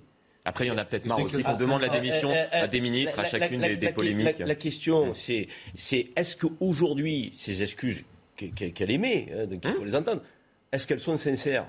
Les, gens qui ont été touchés au plus profond d'eux-mêmes ont, ont, le droit de se poser cette question. Quand elle dit ces gens-là, plus récemment, on se dit, mais elle, est encore euh, euh, à, des, milliers de kilomètres de ce qu'est la société française et la réalité aussi euh, de la composition de notre société française aujourd'hui. C'est comme ceux qui nous expliquent mmh. effectivement que les musulmans sont incompatibles avec la République. Excusez-moi, ça fait, ça fait des décennies que les musulmans montrent qu'ils respectent On revient sur le débat de tout à l'heure que vous voulez pas évoquer, mais. Non, mais je l'évoque parce que Mmh. volontairement, encore une fois, on veut en faire un problème, euh, alors qu'effectivement, moi, j'aime aussi rappeler que ça n'en est pas un en réalité.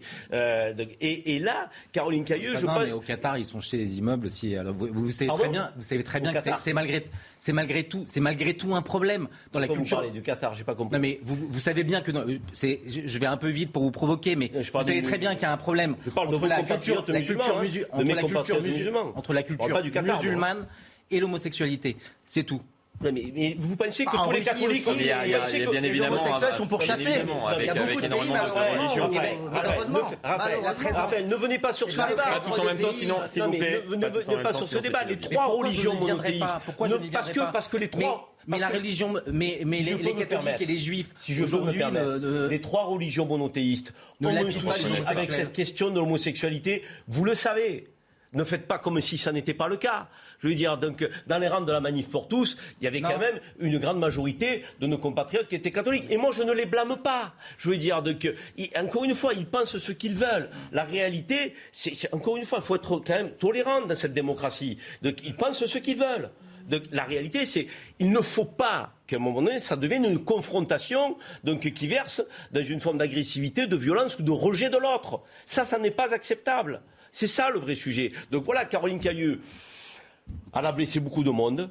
Elle a été euh, plus que maladroite. Moi, je ne demanderai pas sa démission parce qu'elle a le droit de penser ce qu'elle pense.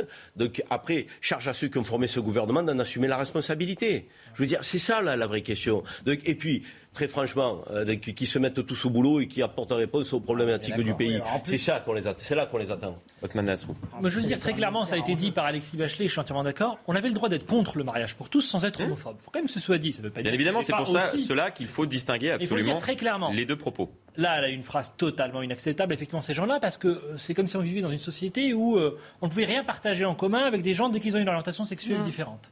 Ces gens-là. Et ça, c'est Mmh. difficile à entendre dans la bouche d'une ministre. Je l'entends tout à fait.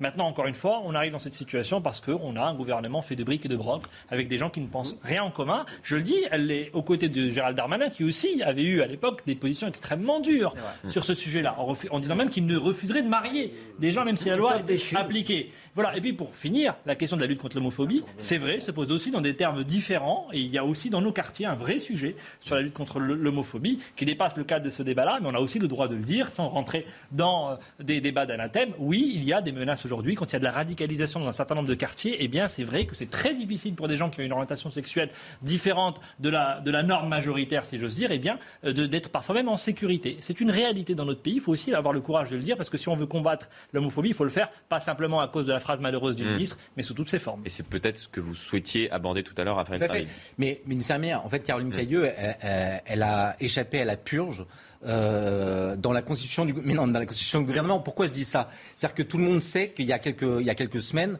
celle qui était pressentie pour euh, occuper la fonction de Première ministre, c'était Catherine Vautrin. Et qu'en raison de, de, euh, de, de- de sa présence au sein de la manif pour tous et des prises de position qu'elle Mm. avait prises au moment du débat euh, contre, euh, pour- sur le mariage pour Une tous, levée de bouclier. il y avait une levée du bouclier Dans la majorité. avec, dans la majorité avec Alix- Alexis Collère. Mmh. Alors, euh, il se trouve que euh, il, est, il est probable qu'à l'époque, lorsque euh, Emmanuel Macron, Alexis Collère et quelques autres ont constitué le gouvernement, euh, il leur a échappé qu'elle aussi. Euh, Visiblement, avait ils pris étaient au courant, ils ont été alertés. Voilà. Bah, en fait, c'est la limite de l'exercice de la composition du gouvernement où je pense qu'ils ont privilégié, parce que Mmh. on va pas faire euh, le CV de Caroline Cailleux, mais elle vient plutôt de la droite, Oui, et c'est considéré comme un, débauchage, un peu Totalement. comme Damien Abad.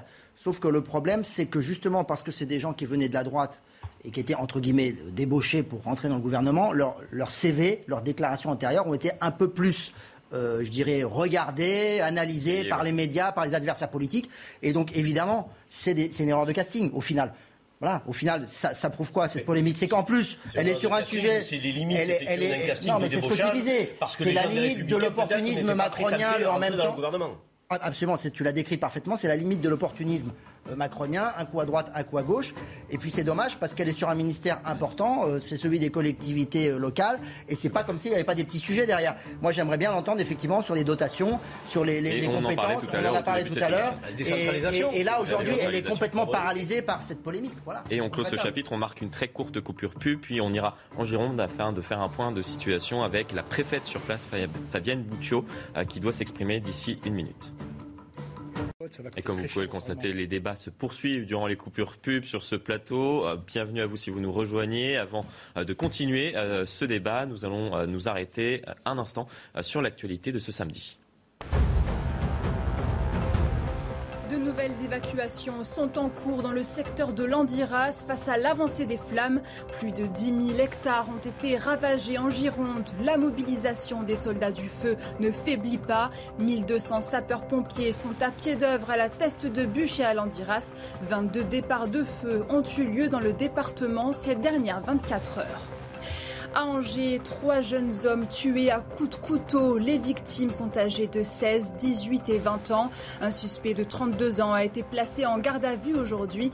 La nuit dernière, une rixe a éclaté en plein centre-ville. L'enquête a été confiée aux policiers de la Sûreté départementale d'Angers.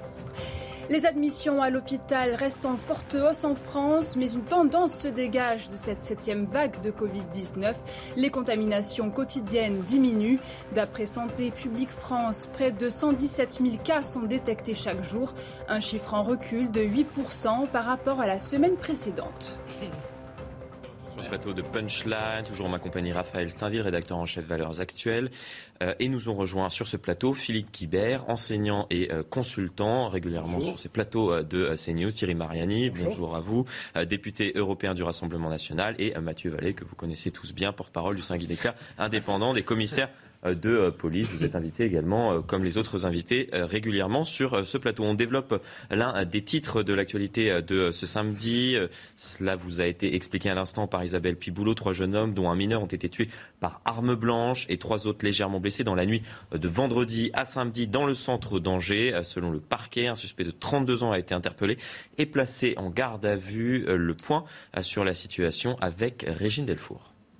Il est 1h20 du matin lorsque deux jeunes filles appellent la police car elles sont importunées par un homme. Un équipage dépêché constate que la situation s'est calmée. Les jeunes filles ne veulent pas porter plainte. Les policiers repartent. Mais peu de temps après le départ des policiers, l'homme recommence. Des personnes présentes donc interviennent et réussissent à le faire fuir. L'individu revient ensuite muni d'un couteau et attaque toute personne sur son passage. À 2h55, les pompiers sur place requièrent la police. Le temps que les policiers arrivent, des badauds prennent en chasse le suspect. Écoutez et regardez, ces personnes vont tenter de l'arrêter. Lâche le couteau, viens. Hé Lâche le couteau, viens. Lâche le couteau, viens. Viens. On t'a vu, hein.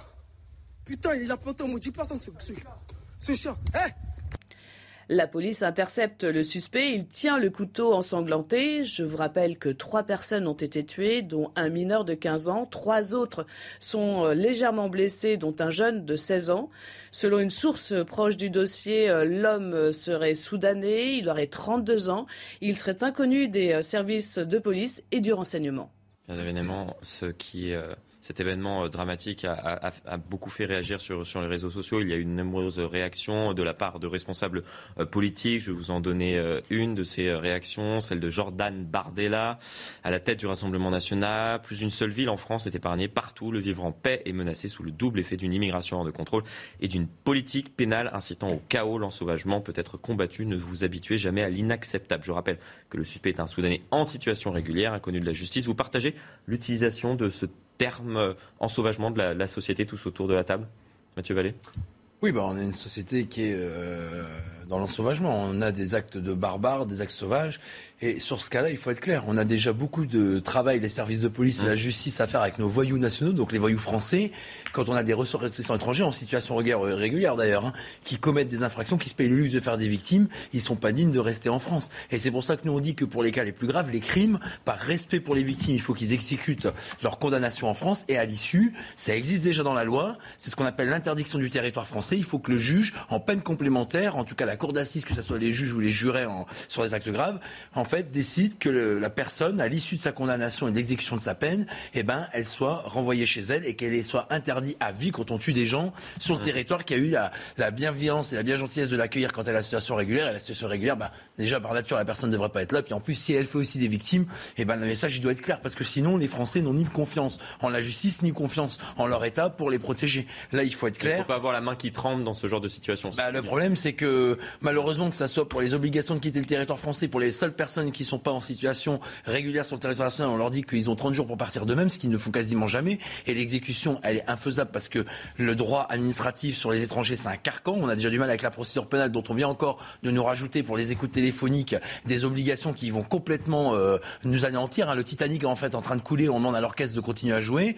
Donc vous voyez, la réalité, c'est qu'il y a des victimes qui trinquent, il y a des familles qui sont anéanties et il y a des policiers qui interpellent souvent les mêmes Alors là, effectivement, il n'est pas connu, mais vous voyez, les voyous, c'est les deux grands objectifs qui mobilisent les policiers. Les multirécidivistes, 5% qui font 50% de la délinquance et des voyous étrangers qui ont une surreprésentation dans la délinquance, c'est factuel et sur lesquels, en fait, il faut effectivement pas la main qui tremble au niveau de la justice parce que les policiers d'Angers et les policiers municipaux sont intervenus rapidement lorsque l'auteur présumé de ce triple homicide à Angers a été intercepté par les badauds et actuellement il est en garde à vue sous euh, l'égide de la justice pour qu'il ait s'expliquer sur les faits et on attend effectivement ça paraît naturel de l'attendre, mais aujourd'hui, il faut le dire parce que ça n'explose d'avoir une réponse pénale très ferme. Thierry Mariani sur cette question.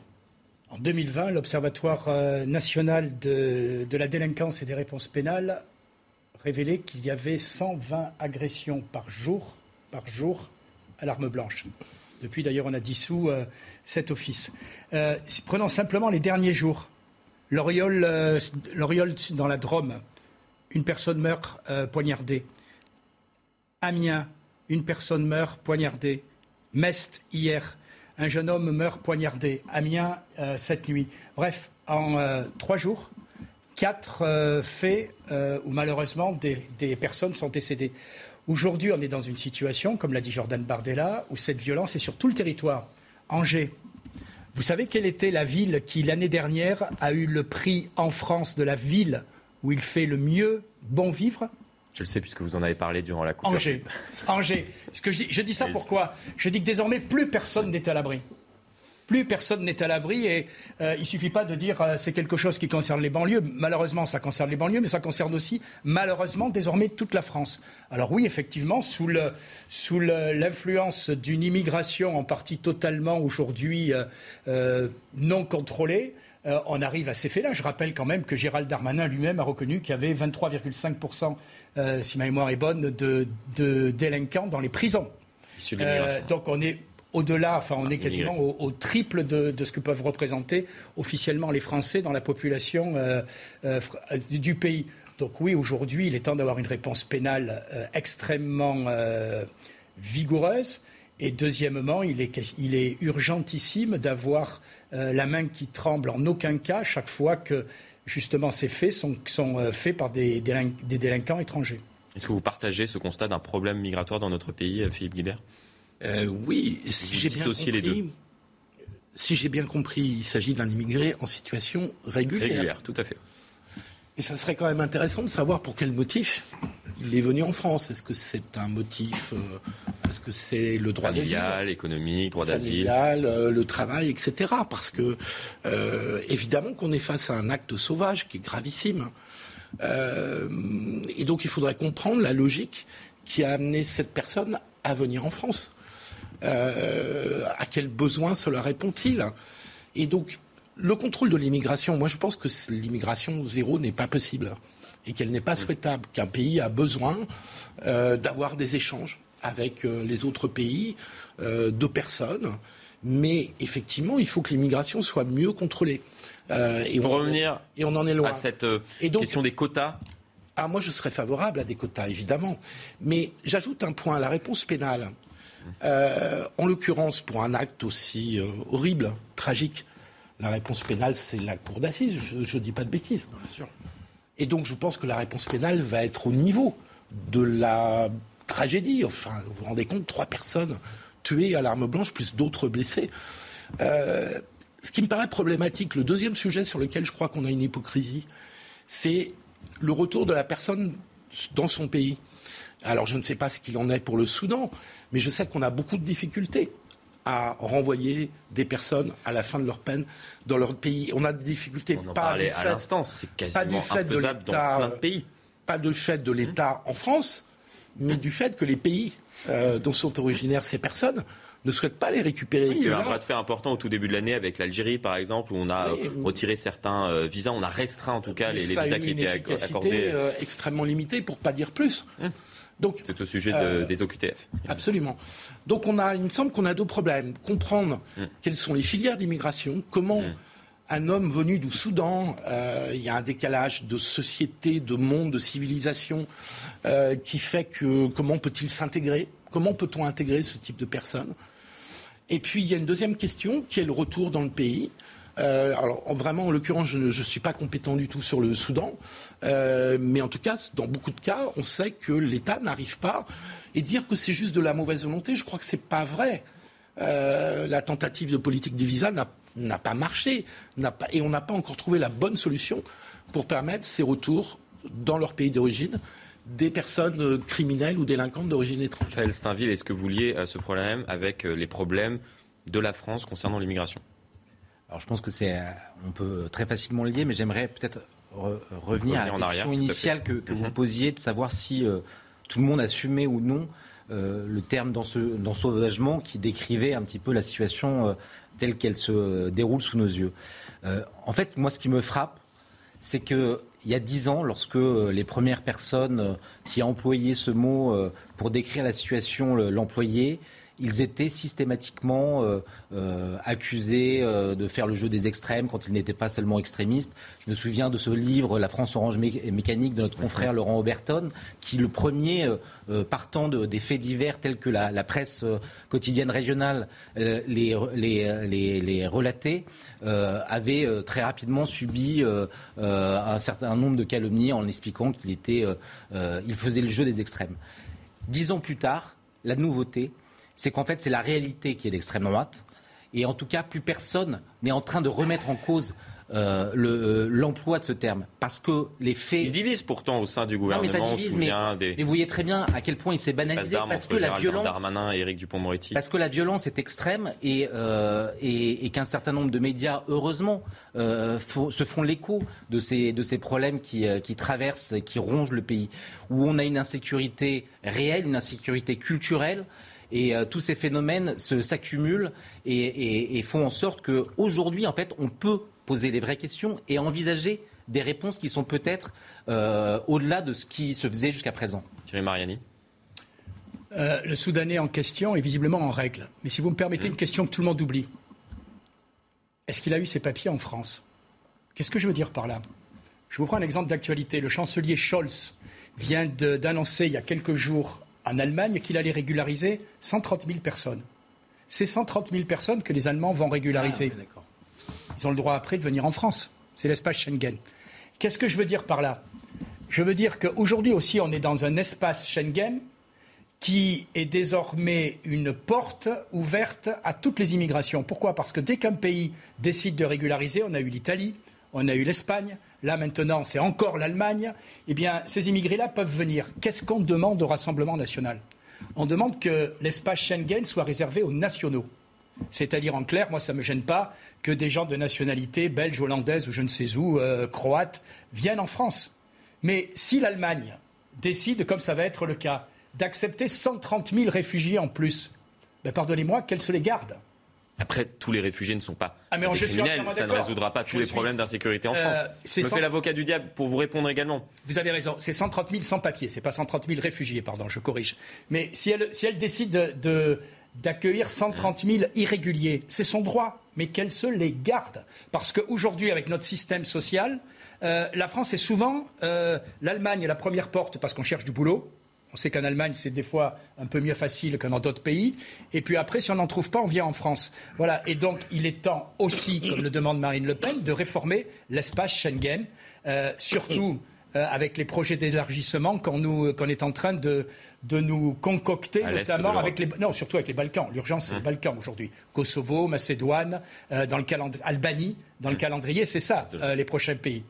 Euh, je vais me faire l'avocat du diable. Très, très régulièrement, on, associe euh, insécurité avec immigration, mais ce n'est pas en s'attaquant à l'immigration qu'on va résoudre l'ensemble des, problèmes concernant la, France sur ce thème-là qu'est l'insécurité en France. Excusez-moi, mais les immigrés sont quand même surreprésentés. Il suffit de prendre. C'est pour cela que je me tourne vers le porte-parole des syndicats indépendants. Oui, en fait, justement, c'est ce que je trouve désastreux. On a tous des origines euh, de familles étrangères. Ma mère moi, été espagnole, et c'est d'autant plus parce qu'on a ces origines qu'on sait à quel point on doit à la France tout ce qu'elle nous a permis. Mmh. L'école, la santé, le logement, euh, la promotion sociale, tout est gratuit en France. Ça, aucun pays au monde n'égale la France en fait sur ça. Vous prenez la Grande-Bretagne en Europe, enfin plus en Europe malheureusement, mais en tout cas sur lequel on gère par contre euh, les problèmes migratoires à Calais. Vous prenez les États-Unis, euh, voilà, il faut sortir la carte bleue avant de pouvoir avoir ces prestations-là. Ce que je veux vous dire, c'est que je pense que c'est insulter les étrangers en situation régulière qui viennent soit pour les études, soit pour le travail, soit parce qu'ils sont menacés dans leur pays d'origine, que de pas s'occuper ceux qui ne respectent pas notre droit. C'est dans la loi en fait, c'est factuel. Et moi, vous nous en policier, dans les interpellés, ce qu'on constate, mais oui, il n'y a pas de racisme, il n'y a pas d'extrémisme. Les seuls extrémistes, pour moi, c'est ceux qui fracassent les victimes. Hein. Voilà, c'est ceux qui sont réellement les auteurs des personnes que les familles perdent, notamment lorsqu'ils vont à une soirée comme à Angers hier soir et qui partagent un moment festif. Ces deux filles qui ont été importunées, dont l'auteur présumé avait un comportement déplacé et qui finalement est venu euh, taillader tout le monde avec son couteau, avec trois morts à la clé, y compris un mineur de 15 ans et un blessé aussi de 16 ans. Donc, ce que je veux vous dire, c'est que nous, les mineurs étrangers isolés, les voyous sans papier représentent une importance assez conséquente dans les personnes interpellées. C'est toujours pour ça que je dis qu'on a suffisamment à faire avec nos voyous nationaux pour qu'on se paye le luxe en plus de garder des voyous étrangers. Je termine. J'entends qu'on a du mal avec les politiques des visas, qu'on a du mal à imposer au pays euh, d'origine des personnes euh, sur lesquelles on voudrait les renvoyer qu'elles les acceptent. Enfin, j'ai toujours du mal euh, à comprendre que les pays d'origine n'acceptent pas les gens qui viennent de chez eux. Enfin, la France, quand il y a des expulsions, non mais c'est le cas, mais on a une Europe. Et euh, l'Europe, elle pèse quand même dans le monde. Entre l'Inde, la Chine, les États-Unis et l'Europe, l'Europe, moi, ce que j'attends, c'est pas qu'elle soit, elle arrive pas à se mettre d'accord sur le changement d'heure d'hiver ou d'heure d'été. J'attends pas qu'elle me dise si le cornichon il est d'appellation d'origine contrôlée. J'attends, et puis il y a un eurodéputé qui va peut-être nous éclairer. J'attends que l'Europe, sur ces sujets-là, elle parle d'une seule voix, elle parle d'une seule politique, pour que justement, j'imagine quand même qu'avec un territoire de plus de 580 millions d'habitants et avec 28 euh, pays, on puisse quand même être assez fort pour, au-delà d'avoir des belles paroles de principe, de pouvoir avoir une politique qui pèse sur la réacceptation des pays d'origine de ceux qui commettent des infractions. Enfin, c'est du bon sens. Et si on ne le fait pas, les gens ne croiront plus en la politique. Parce que ce qu'on attend du politique, c'est d'apporter des réponses concrètes, pas de nous expliquer que c'est impossible et qu'il faut subir cet ensauvagement ou ces voyous au quotidien dont on sait d'où ils viennent et dont on sait que malheureusement, on ne peut pas les garder parce qu'ils ne respectent pas notre pays, notre état de droit et parce que quand on a une hospitalité, on ne crache pas la figure de ceux qui sont Dans un instant, on va évoquer euh, cette euh, problématique des moyens euh, alloués à la justice pour tenter de répondre à, ces différents problèmes et à ces, ces différents malheureusement drames euh, qui euh, ponctuent euh, l'actualité dans, notre pays. Mais avant cela, on, continue sur cette question de l'immigration. Faut-il réformer la politique migratoire dans, notre Union européenne? une, première remarque. je, je nie absolument pas la réalité des 23% dont vous parliez. mais enfin, on ne peut pas réduire le problème de l'insécurité à l'immigration dans l'autre sens. S'il y a 23% d'étrangers dans les personnes que vous interpellez ou qui sont jugées, je ne sais pas quelle exactement la, qui vont en prison, ça veut dire que les 77% restants ne sont pas étrangers. Donc faire le lien entre l'immigration et l'insécurité de façon aussi euh, directe et massive, ça ne marche pas. Enfin, il y a 77% des... Ce qu'il tentait d'expliquer, c'est qu'il y a une surpopulation en qui sont... Oui, il y a une surpopulation, c'est incontestable. ok. Je, je, dis juste que de réduire l'insécurité à l'immigration et de dire en stoppant l'immigration, on va stopper l'insécurité, me semble un raisonnement qui ne tient pas la route. Voilà, c'est le premier point. Deuxième point sur l'immigration. Moi, me concernant, je parlais des voyous qui sont en situation régulière, qui avant même être voyous, il faut les expulser puisqu'ils ne respectent pas notre droit. Et que ceux qui sont en situation régulière, eh ben, d'une certaine manière, ils crachent à la France qui est hospitalière. Enfin, hum. Mais pour vous répondre aussi sur cela qu'il faut distinguer euh, problématique, bien évidemment. Enfin, je pense l'avoir été Mathieu, moi, je, je suis d'accord avec votre constat qu'on ne peut pas se satisfaire de l'impuissance publique et politique. On est d'accord là-dessus. Simplement, on sort d'une campagne présidentielle et législative. Dont on n'en a pas parlé et sur ce sujet-là, certains candidats en ont parlé, mais je ne vois pas les solutions concrètes qu'ils ont apportées. Ce n'est pas qu'une question de volontarisme. Il y a une question de négociation avec ces pays-là, où il y a des tas d'éléments qui rentrent en, ligne de compte. Ils sont parfaitement au courant, en particulier dans le Maghreb, euh, qu'ils ont des ressortissants qui sont délinquants et qu'ils devraient récupérer, mais qu'ils ne veulent pas récupérer. Donc comment on fait? Et comment on entre en négociation avec ces pays-là? Je n'ai pas entendu de réponse claire et crédible sur ce sujet-là. Par ailleurs, je partage complètement votre indignation sur le fait que le politique et l'État doit avoir une efficacité sans quoi les gens ne croiront pas les politiques. Je suis d'accord là-dessus. On marque une très courte coupure pub et on poursuit le débat dans un instant. À tout de suite.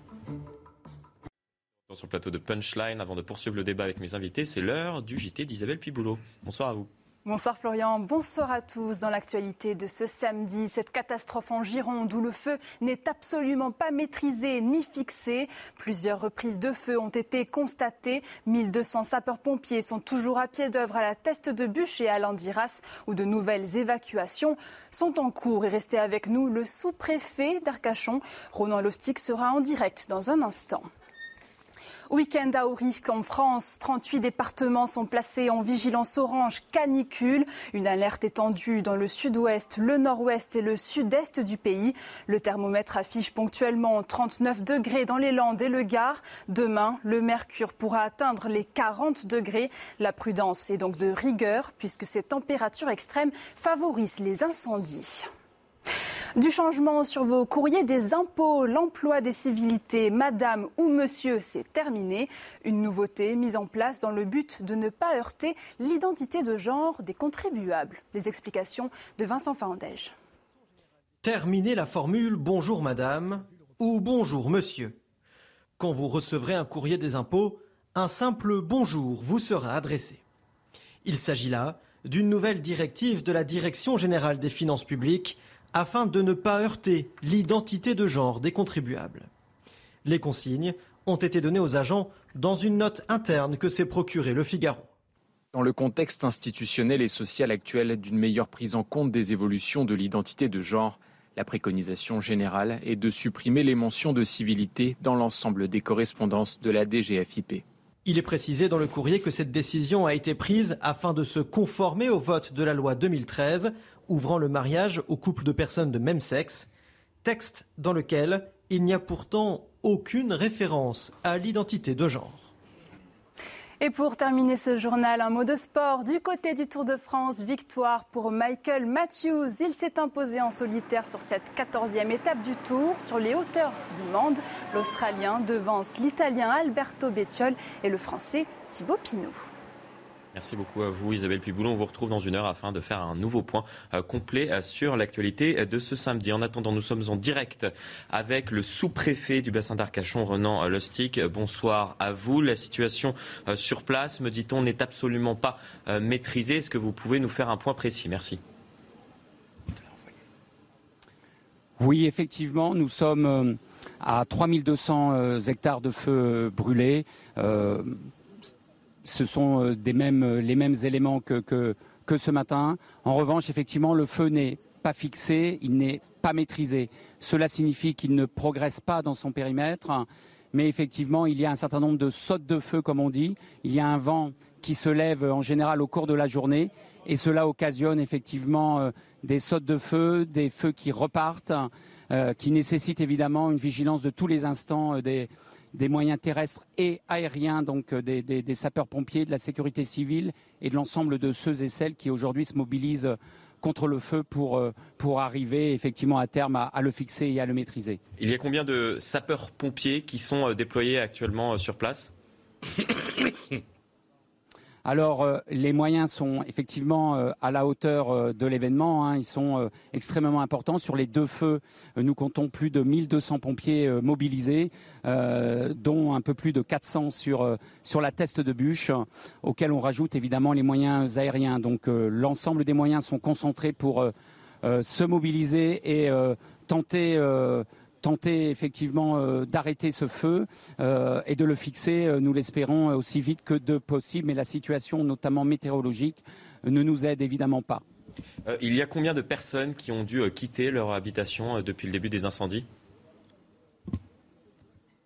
Alors, entre les, les deux feux, hein, nous sommes à, à, 12 200, 2200 évacuations, dont 10 000 personnes sur, sur, sur la teste de bûche, entre les, les cinq campings qui ont été évacués il y a quelques jours, donc 6 000 personnes, et puis euh, le, le, bourg de, le, bourg de Cazot qui, lui, euh, euh, a été évacué et qui représentait 4 000 personnes. Donc ce sont des évacuations préventifs qui ont été réalisés et on s'en réjouit parce que sur Caso notamment, même si euh, le bourg est tenu comme on dit, aujourd'hui nous euh, nous parlerions probablement de mort, ce qui n'est absolument pas le cas. Effectivement, sur les deux feux et en particulier sur celui de la thèse de bûche, hein, nous n'avons ni blessés ni victimes. Donc nous nous réjouissons évidemment de ce bilan, même si nous déplorons trois maisons d'habitation en particulier et un restaurant qui, qui ont été détruits effectivement il y a, il y a, il y a 24 heures. Est-ce que vous êtes euh, confiant euh, concernant la suite, ce qui va se passer dans les euh, prochaines heures? Est-ce que le dispositif actuellement en place pour tenter de maîtriser cet incendie va se poursuivre tout au long de la nuit Je ne vous ai pas tout à fait entendu, mais je crois que vous souhaitiez avoir mon sentiment sur, sur la suite des événements. Alors effectivement, nous sommes extrêmement vigilants. Parler de confiance, forcément que nous sommes confiants en la réalisation euh, et à la mobilisation de l'ensemble de ces pompiers, mais également euh, euh, des militaires de la base aérienne qui viennent en concours, mais aussi de, l'ONF, de la sécurité publique qui nous aide, enfin en tout cas de l'ensemble de la DFCI aussi, de l'ensemble de ceux et celles qui aujourd'hui se mobilisent collectivement pour et les collectivités bien entendu, notamment la commune de la Teste de Bûche, pour effectivement qu'on arrive à, lutter contre ce feu parler de confiance, c'est évidemment que nous sommes confiance, que nous avons confiance en, professionnalisme de l'ensemble des, pompiers qui interviennent. Mais aujourd'hui, on est surtout concentré sur, euh, sur notre objectif euh, que nous devons effectivement euh, réaliser. le vent, il est toujours présent. La chaleur, elle augmente. La température s'élève. Donc forcément, on est confiant. On n'est pas confiant au sens euh, où on ne peut pas absolument pas dire aujourd'hui euh, quand le feu sera fixé ou maîtrisé. En revanche, je suis entièrement confiant sur le professionnalisme de ceux qui interviennent aujourd'hui sur l'ensemble de ces deux feux. Et on les salue, bien évidemment. Merci à eux. Bon courage pour la suite euh, donc de, de, la soirée. Merci pour toutes ces informations. Et on l'a noté, les conditions météorologiques qui ne jouent pas malheureusement en votre euh, faveur. Merci à vous. Très bonne euh, soirée. On poursuit le débat sans transition sur l'insécurité en France. Je souhaitais aborder tout à l'heure, je le disais, le manque de moyens alloués à la justice avec ce qui s'est passé euh, notamment euh, à Nantes, on va en parler euh, ensemble. Les magistrats rennais de la Chambre de l'instruction qui vont devoir libérer une partie du commando qui avait tiré, souvenez-vous-en, c'était en 2019 sur un bar dans la ville pour une question de non-respect des délais d'instruction. Certains prévenus qui risquent la cour d'assises devront être libérés à la fin du mois. Regardez ce sujet signé Jean-Michel Decaze et on en parle dans un instant. Le Moonlight est fermé depuis la fusillade organisée dans la nuit du 22 au 23 avril 2019 à Nantes. Sur les trois personnes du commando actuellement incarcérées, deux vont sortir libres car la Chambre de l'instruction n'a pu étudier dans le délai légal de quatre mois l'appel formé par les prévenus suite à leur mise en accusation. Les magistrats dénoncent la multiplication des procédures lancées par les avocats pour engorger le système. Je tiens à rappeler quand même que la défense fait usage de droits qui sont prévu par le code de procédure pénale. Évidemment que ça souligne de manière malgré tout plus générale un manque de moyens et évidemment ça conduit à des dysfonctionnements procéduraux. Les avocats pointent deux ans d'enquête bâclée et des écoutes mal retranscrites. Une plainte pour faux en écriture publique est à l'étude chez un juge d'instruction. C'est une retranscription qui a été faite exclusivement à charge avec des passages qui ont été oubliés. Vous avez enfin des personnes qui sont envoyées aux assises alors que vous n'avez pas de tireur qui a été identifié, pas d'ADN, pas d'armes. Le parquet demande que les prévenus qui seront libérés à la fin du mois fassent au moins l'objet d'une assignation à résidence avec surveillance électronique. L'occasion pour les avocats d'ouvrir une nouvelle procédure car selon eux, le code pénal ne prévoit pas une telle mesure. Mathieu Vallée, je me, je me dirige vers vous. C'est une enquête bâclée comme on le titre ou pas du tout?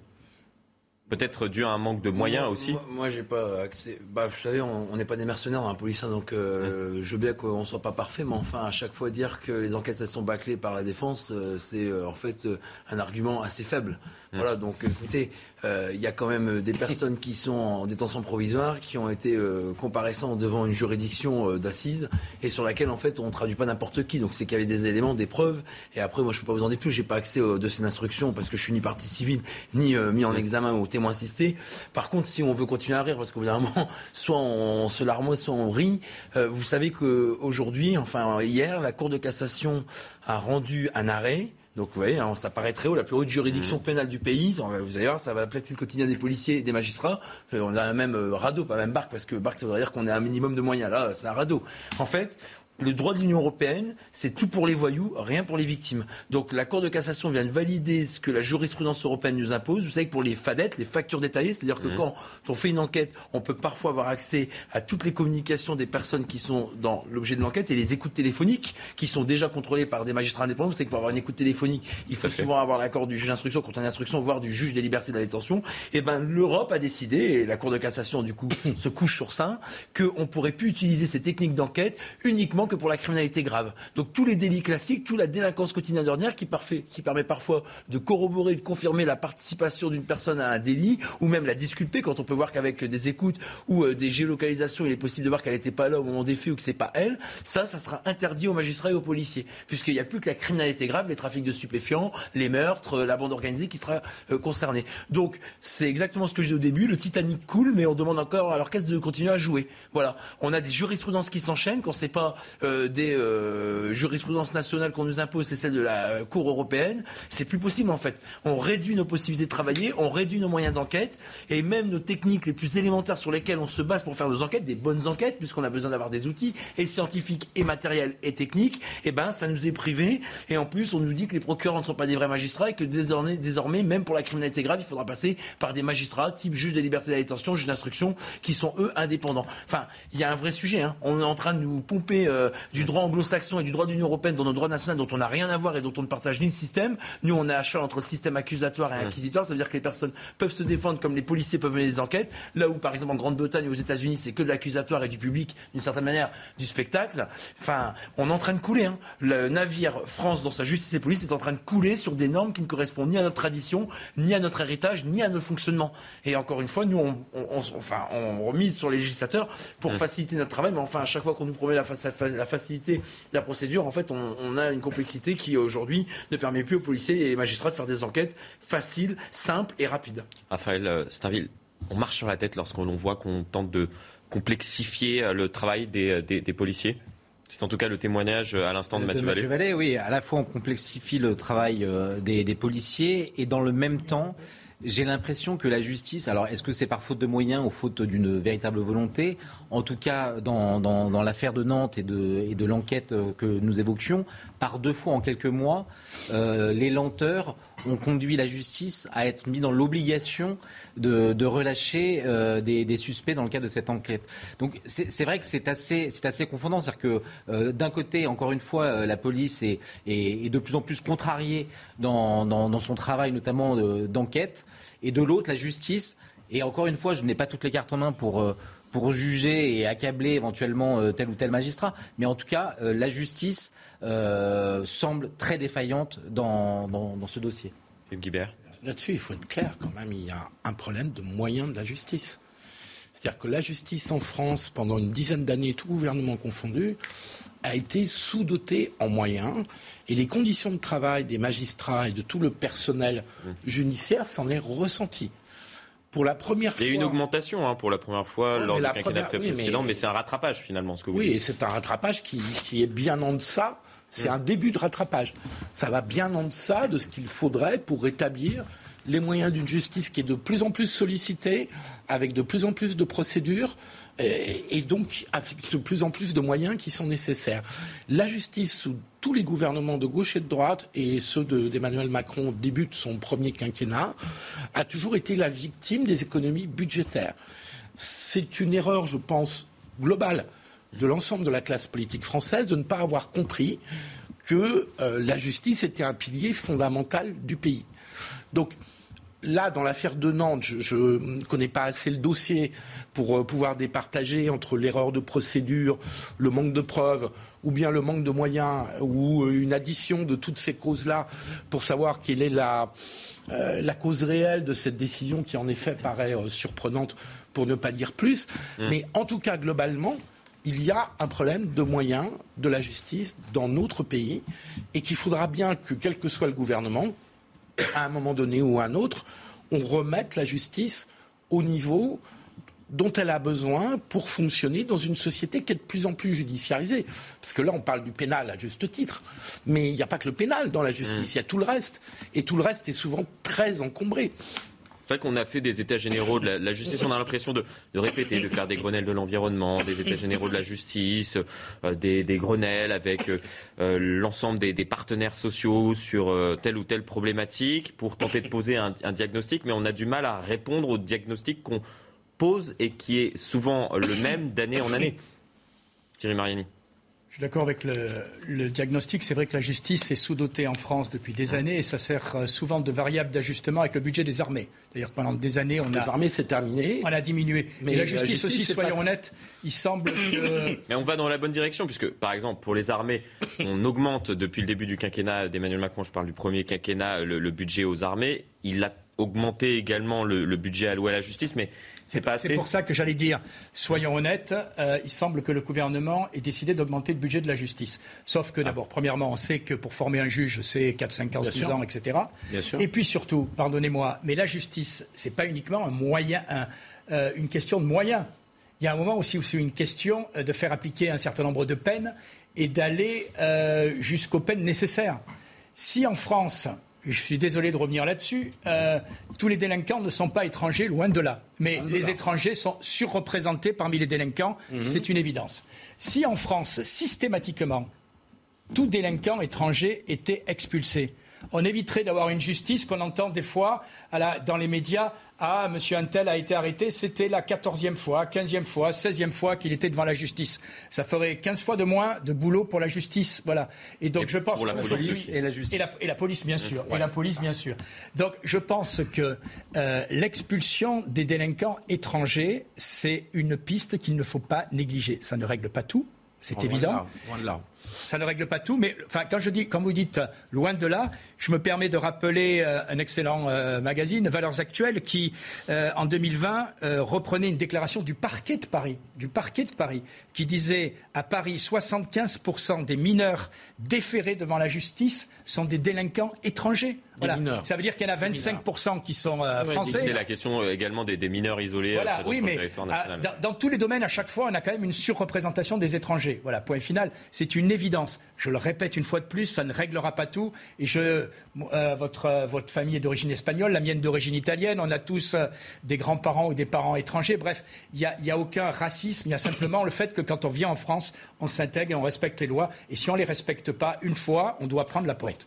Mais quand même, on ne peut pas ramener tous les problèmes à la question des étrangers. Je, encore une fois, je le redis, je ne dénie pas qu'il y ait une surdélinquance parmi les étrangers. Mais euh, comme je vous le disais tout à l'heure, quand vous avez 77% des délinquants qui sont nationaux, vous ne pouvez pas dire que c'est le problème des étrangers qui va régler l'insécurité et les problèmes de la justice en France. J'ajoute un point par rapport à ce que je disais tout à l'heure, c'est qu'il y a eu effectivement un premier rattrapage insuffisant, mais un premier rattrapage qui a été effectué la dernière année du quinquennat Macron sur la justice, mais que le budget de la justice... Peut-être parce qu'il y a eu un réveil d'Emmanuel Macron sur le régalien avec euh, la justice, on l'a vu également avec euh, la sécurité. Euh, d'être confirmé et, la police. peut-être amplifié, mais dans le budget de la justice, mmh. vous avez aussi l'institution pénitentiaire. Eh mmh. Et donc vous avez une partie des crédits, parce que la situation de nos prisons, sans parler du nombre de places de prison, est un énorme problème. Et donc il y a une partie de ce budget qui est allée aux prisons. Je ne dis pas que c'est pas bien. Euh, il y a besoin d'argent pour les prisons aussi. Mais ce qui est arrivé dans les tribunaux, ce n'est pas l'augmentation globale qu'on a eue du budget de la justice. Il y en a une partie, une bonne partie qui est partie vers les prisons. Donc vous voyez qu'il y a besoin vraiment de moyens et qu'à un moment donné, il faudra que la justice, le fonctionnement de la justice, soit une priorité gouvernementale. Aujourd'hui, dans ce que j'ai entendu d'Elisabeth Borne, je ne l'ai pas forcément ça m'a pas frappé. Alors peut-être que je. je, Elisabeth Borne et même Emmanuel Macron, dans son entretien qu'il a accordé à plusieurs de nos confrères, c'était il y a deux jours, on a assez peu parlé de ces problématiques de la justice, de la sécurité en France. C'est même un euphémisme que de le présenter comme ça. On n'en a pas parlé. Pas lui parler du tout. Euh, c'était une impasse totale sur les sujets de sécurité, euh, d'immigration, euh, même de menaces islamistes. Après, je disais cela puisqu'il répondait aux questions de plusieurs de mes confrères. Donc cela aurait pu être une question et non, mais il a fait, il a fait le choix et peut-être invité par, par les, les questions de, de, nos consoeurs de, de privilégier les questions énergétiques et économiques mmh. au détriment de tout le reste. Alors il est certainement plus à l'aise sur ces sujets et quand même les réponses ne sont pas forcément à la hauteur de ce qu'on on est en droit d'attendre. Mais en revanche, sur tout le reste, c'est un silence total, comme si ces sujets brûlants n'existaient pas. Euh, en fait, si, euh, l'école. Je, je, je, veux bien me faire comprendre sur ce que nous, les syndicats de police, on demande. Sur la justice, effectivement, c'est un peu comme la police. Il faut des tribunaux dignes de ce nom, il faut des magistrats, greffiers, euh, magistrats. Pour, faire, pour un magistrat, pour que ça soit formé, c'est 33 mois. Vous voyez, à l'école nationale de la magistrature à Bordeaux. Mais nous, ce qu'on demande, c'est que, en fait, si on n'a pas les moyens de nos ambitions, avec notamment les budgets qui sont à la ramasse, on demande du moins que si on n'a pas l'exigence de mettre la richesse à la hauteur de ce qu'on veut comme justice et comme police, eh ben qu'on soit pas non plus euh, dans à chaque fois la complexité des règles. Ça me fait penser un peu à l'environnement. On met des normes, on met des règles, on complexifie les choses, et en fait, l'enquêteur aujourd'hui fait plus de paperasse, plus de codes, plus de normes, plus que s'occuper des victimes, plus que s'occuper des enquêtes, plus que s'occuper d'identifier des voyous pour les interpeller, non parce qu'il n'a pas envie et parce qu'il veut pas, mmh. mais parce qu'on lui complexifie son travail. Et aujourd'hui, on le redit, on le redit. L'un des avocats, c'est justement euh, à, utiliser euh, cette, euh, cette complication de, des procédures. Ils ont, raison, eux. Leur but, c'est de défendre leurs clients au niveau qui sont mis en cause, mis en accusation lorsque c'est la cour d'assises. Donc ils ont raison de les défendre. Simplement, aujourd'hui, la, victime, c'est la grande oubliée de notre système pénal, le système judiciaire. Et dans les états généraux de la justice, j'ai pas vu tout un pamphlet et tout un chapitre ou alors plusieurs tomes sur la, la, victime. Et vous avez raison de le dire, on a encore entendu les avocats des prévenus ou des accusés, on n'entend pas l'avocat de la victime. De la même manière que la loi prévoit des délais maximale dans lesquelles doivent être jugées les personnes euh, mises en cause ou prévenues ou accusées, alors que pour les victimes, il n'y a pas de délai pour que la justice leur soit rendue. De la même manière que l'avocat est de droit pour le voyou, mais pas de droit pour la victime. C'est toujours tout pour les voyous, rien pour les victimes. Donc la victime, elle a rien demandé. Elle n'a pas demandé au voyou de l'agresser sexuellement, de le, frapper, de lui voler. Donc c'est ça aujourd'hui le problème de notre système pénal. Et il faut pas des sous pour ça. Hein. C'est le législateur qui doit simplifier le travail des policiers, des magistrats, pas avec moins de droits pour les personnes qui sont accusées, mais avec plus de droits pour les victimes. C'est ça la réalité. Mais on le dit, on le redit. Alors j'aime bien, on crée des comités euh, tous les ans, hein, les États généraux de la justice, euh, les réflexions par-ci par-là. Les problèmes, on les connaît. Hein. Il suffit d'aller dans le quotidien des Français pour connaître ce qu'ils vivent au quotidien. Hein. Ce qu'on attend nous, c'est des propositions pour solutionner ces problèmes, même si le risque zéro n'existe pas, du moins qu'on puisse le réduire. Et l'ensauvagement aujourd'hui, c'est quoi? C'est qu'on peut se faire fracasser pour un regard mal placé, pour une dispute à la récré à l'école, ou pour une chaîne en or que la victime ne veut pas laisser arracher par son agresseur. C'est ça la réalité aujourd'hui du terrain. Et nous, au niveau du terrain, on, on ramasse parce qu'on a au niveau des décideurs nationaux des choses qui ne changent pas au niveau de la législation. Et là, les magistrats et les policiers sont dans le même radeau parce qu'en fait, on a un, un garde des Sceaux qui fait beaucoup de dispositions pour les voyous, mais très peu pour les victimes. Hein. La dernière loi dans la confiance d'institution judiciaire, grand progrès. On filme les audiences. Mmh. Ah bah c'est sûr que les victimes, c'est ce qu'elles attendaient, hein, qu'elles soient euh, filmées, qu'elles soient retranscrites dans les médias. C'était la mesure urgente qu'il fallait faire hein, pour redonner la confiance à la justice. la confiance, pour terminer, qu'on donnera aux, mmh. justiciables, c'est quand la personne qui a été tuée par des tirs sur un règlement de compte devant une boîte de nuit à Nantes, elle sera certaine que ceux qui ont commis ces actes seront condamnés, incarcérés et exécuteront leur peine. Vous voyez, j'ai déjà fait trois mots, trois euh, verbes, c'est déjà beaucoup trop. Philippe Guibert, et, on marquera une très courte coupure ah, mais je souhaitais vous, euh, interpeller également. avec moi, mais vous cherchez la petite bête. Sur, euh, sur le cas des, féminicides où le diagnostic est connu et, malheureusement il y a toujours autant de féminicides dans notre, dans notre pays. On abordera cette question. Comment ça se fait que le ministère de l'Intérieur, qui a un poids politique important, plus important en général que le ministre de la Justice, avec des syndicats de policiers aussi brillants que vous, vous n'arrivez pas à inverser la tendance. Non, mais on fait des propositions. On n'est pas là à gueuler. Il n'y en a aucune qui sont reprises? Mais il y en a très peu. On a eu un comité sur la simplification pénale il y a trois ans. Il n'y a aucune proposition qui est retenue. Vous voulez que je vous dise le sketch des États généraux de la justice bloque? on a, été, on, a été, on a été entendu deux heures en visioconférence avec des coupures toutes les cinq minutes par euh, les magistrats et par les personnes du comité à la Cour de cassation. Vous imaginez l'intérêt qu'on porte à, les propositions qu'on fait. Et encore une fois, l'intérieur s'occupe déjà d'interpeller les voyous. C'est à la justice de s'occuper, pas des magistrats qui le font en grande partie, même si parfois il y a des réponses pénales qui ne sont pas à la hauteur de ce qu'on attend. Mais c'est à la justice de simplifier le travail des magistrats et des policiers. Je vais vous donner un exemple où sur des écoutes téléphoniques et sur des factures détaillées, ah on ne pourra plus les utiliser pour du droit quotidien. vous imaginez Non mais on nous prive en fait, c'est comme si qu'on demandait à des médecins de examiner et de déceler des cancers en leur disant vous n'avez pas le droit d'utiliser les scanners et les IRM. Vous, on marche sur la tête. On, marche sur la tête. Le bon sens dans nos euh, fonctionnements de institutions est en train d'être perdu. Philippe Guibert souhaitiez rajouter quelque chose avant Non, non, c'était cette question, je n'arrive pas à comprendre. Pourquoi, sous tous les gouvernements, hein, ils n'ont pas tous été mmh. de gauche ou de droite, euh, mmh. pourquoi c'est la problématique que vous exposez n'arrive pas à Bah, aboutir à des solutions. Attendez. ils écoutent À pas des- assez les professionnels et les gens de terrain. Au lieu d'aller dans des bistrots, qu'on Pourtant, écoute. Vous avez un vrai poids au ministère de Ben, l'Intérieur. on, fait des ben, on a fait des propositions pour améliorer déjà notre ministère. Sur la formation, sur le recrutement, sur nos écoles. Il y a peut-être un problème de concorde entre le ministère de la Justice et le ministère de l'Intérieur, avec euh, deux, deux ministres qui ne s'aiment pas forcément. Non, non, mais on a déjà beaucoup à euh, faire avec notre ministère de l'Intérieur pour qu'en plus on, s'occupe du ministère de la Justice, même si on fait des propositions. C'est la Et fin. puis les euh, de- magistrats ont des syndicats. Au lieu de faire un mur des cons, c'est peut-être mieux faire des murs de propositions, par Ouais, exemple. vous savez très bien que ce syndicat-là est très minoritaire, est devenu très Bah, écoutez, minoritaire. euh, moi en tant que syndicat Syndicat- j'ai jamais fait un mur des cons dans mon syndicat. hein. Au contraire, euh, Alors, les syndicats de la magistrature dont vous parlez, il est devenu très Bah, dis, euh, minoritaire vous dans me posez- le. Philippe Bijard, vous me posez des questions, moi je vous réponds. Je vous dis que les syndicats de magistrats existent, qui fassent des propositions avec nous, en constatant les mêmes problèmes que les policiers et magistrats côtoient au quotidien dans leurs procédures euh, habituelles, avec les mêmes victimes. Et on marque une coupure pub et on revient euh, dans un instant. On abordera notamment euh, le retrait euh, des euh, points pour euh, les petits excès euh, de, vitesse. Cette proposition de, Gérald Darmanin de ne plus retirer de, points aux automobilistes. On, on évoquera également, j'ai vu tout à l'heure que ça vous a fait euh, sourire, les impôts non genrés. Qu'est-ce que vous en pensez autour de la table? On verra cela dans un instant. Allez, à tout de suite. Pourquoi? Retour sur le plateau euh, de Punchline. Bonsoir si vous nous rejoignez avant d'aborder euh, le cas des féminicides en France avec ce euh, dernier meurtre qui a été euh, perpétré la nuit dernière à Noisy-le-Sec. C'est euh, le rappel des euh, principaux titres de l'actualité de ce samedi. Dans le Gard, un homme avoue être l'auteur de deux incendies. Il l'a confié lors de sa garde à vue aujourd'hui. Deux feux s'étaient déclarés sur la commune de Cernac. Un premier le 8 juillet, le second date d'hier. Une information judiciaire a été ouverte. L'individu sera placé en détention provisoire compte tenu des risques de réitération. Au total, plus de 7 hectares ont été brûlés. Le mercure n'a de cesse de grimper dans le pays. Ce mois de juillet marque une sécheresse record en France. Regardez ce que déclare François Jobard, météorologue pour Météo France. Première quinzaine de juillet, la plus sèche depuis au moins 1959, devant la première quinzaine de juillet 2015, bien plus sèche qu'en 1976. Et en outre la France, plus largement, c'est l'Europe qui suffoque. Une grande partie du continent est touchée par la vague de chaleur, responsable de feux de forêt dévastateurs, comme ici en Espagne. Des dizaines de feux font rage au nord comme au sud. Le Portugal est également touché, notamment au nord du pays. Je souhaitais aborder euh, cette question puisque nous en parlions euh, tout à l'heure des euh, diagnostics qui étaient connus dans notre pays et peut-être des- du manque de, moyens alloués à certaines problématiques pour tenter en tout cas de, de les résoudre. Un homme a tué sa conjointe hier à l'arme blanche.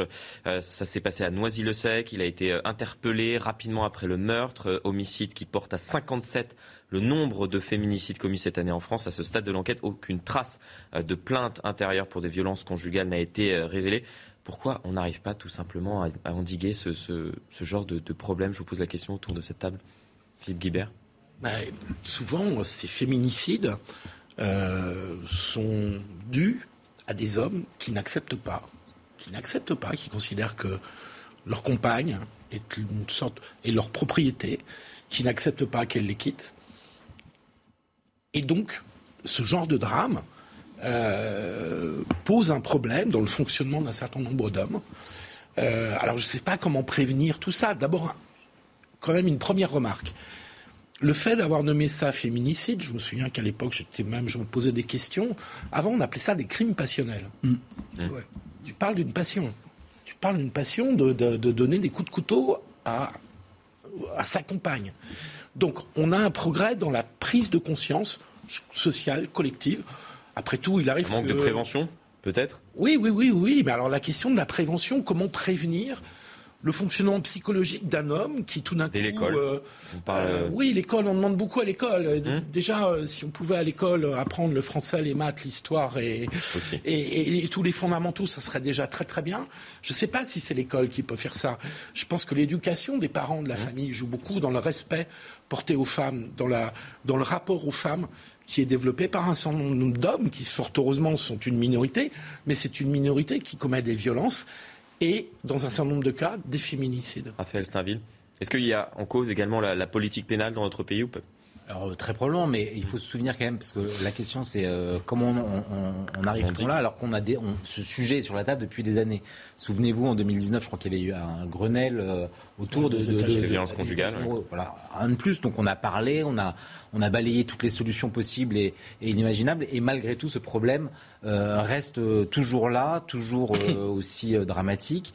J'ai l'impression que l'un des soucis principaux que soulèvent les associations qui viennent en aide à, ces femmes et que euh, c'est toujours à la femme de faire l'effort de finalement de quitter le domicile mmh. conjugal euh, de, et donc de, trouver des, euh, des, hébergements un peu d'urgence pour pouvoir la mettre à l'abri des, de, son mari ou de son compagnon. Et c'est jamais au compagnon finalement de, de, faire ses valises et de quitter.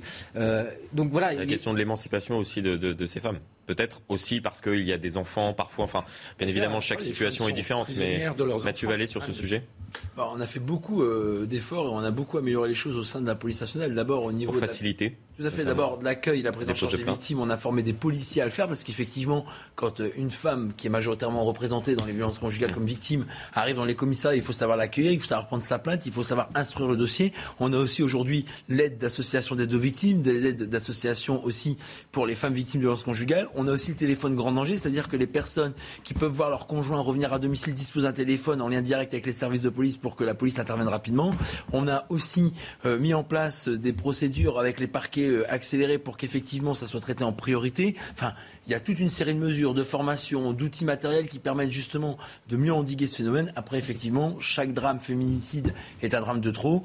Et c'est vrai que euh, est parti de loin dans notre institution et on a fait beaucoup, beaucoup d'avancées majeures, même si parfois, ben, malheureusement, on a euh, des drames tels que vous montrez sur cette affaire à Noisy-le-Sec. Thierry Marini, sur cette question avant de passer à un autre sujet. Oui, on a eu 113 féminicides l'année dernière, on en est à 55, ce qui prouve qu'on est finalement 57 même. 57, ce qui prouve qu'on est au même niveau. Voilà, euh, c'est des drames dans la sphère privée, c'est-à-dire qu'il faut avoir, euh, il faut reconnaître qu'on n'arrivera jamais à les, à les bloquer, à les empêcher à 100%. Il y a des pays qui arrivent, qui arrivent à réduire ce, nombre avec une politique Je pense que ça passe par l'éducation, je pense que mmh. ça passe par un certain nombre de mesures de prévoyance euh, et d'alerte dès qu'il y a un signe euh, qui, se, qui se déclenche. Euh, mais bon, moi je crois beaucoup plus effectivement à, à la prévention et à l'éducation. Oui, je faisais référence notamment euh, à l'Espagne qui a, qui a mis le paquet euh, sur, sur cette question-là. Paquet financier, hein, d'ailleurs. Paquet financier conséquent. Parce que les... Pour éviter qu'on passe euh, à travers les trous de la raquette, c'est un propos très juste. C'est vrai que, par exemple, avant, il y avait des femmes victimes de violences conjugales ou même des hommes, mais majoritairement malheureusement des femmes, qui voulaient faire que des mains courantes parce qu'il y a des enfants, parce qu'il y a des situations de famille, parce qu'il y a des peurs de représailles. Maintenant, c'est proscrit. C'est une plainte systématique, sachant que le procureur de la République peut poursuivre l'absence de plainte de la victime ou de la volonté de se constituer en fait partie civile. Donc aussi, c'est une mesure de protection supplémentaire qui a été prise depuis plusieurs années pour éviter qu'on passe à travers un drame. Merci beaucoup pour, euh, pour cette précision de, de, votre part. On passe à un tout autre. J'en profite hein, que vos victimes euh, qui regardent euh, peut-être votre chaîne n'hésitent pas à venir dans les commissariats.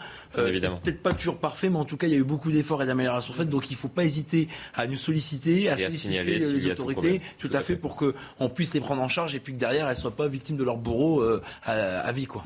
J'abordais euh, cette euh, autre euh, réflexion qui a été engagée au sein du, ministère de, l'Intérieur. J'en parlais juste avant cette coupure pub de ne plus retirer de points sur le permis de conduire pour les automobilistes verbalisés à cause de petits excès de vitesse. On parle aux alentours de, de 5 km au-dessus de la limitation de vitesse. Dans un entretien accordé à nos confrères du groupe, aux journaux du groupe EBRA, Gérald Darmanin a développé cette réflexion en expliquant que alors certes, les effets, les excès de vitesse sont, dangereux, mais souvent involontaires, c'est ce qu'il explique, et représentent euh, plus de 50% des points perdus.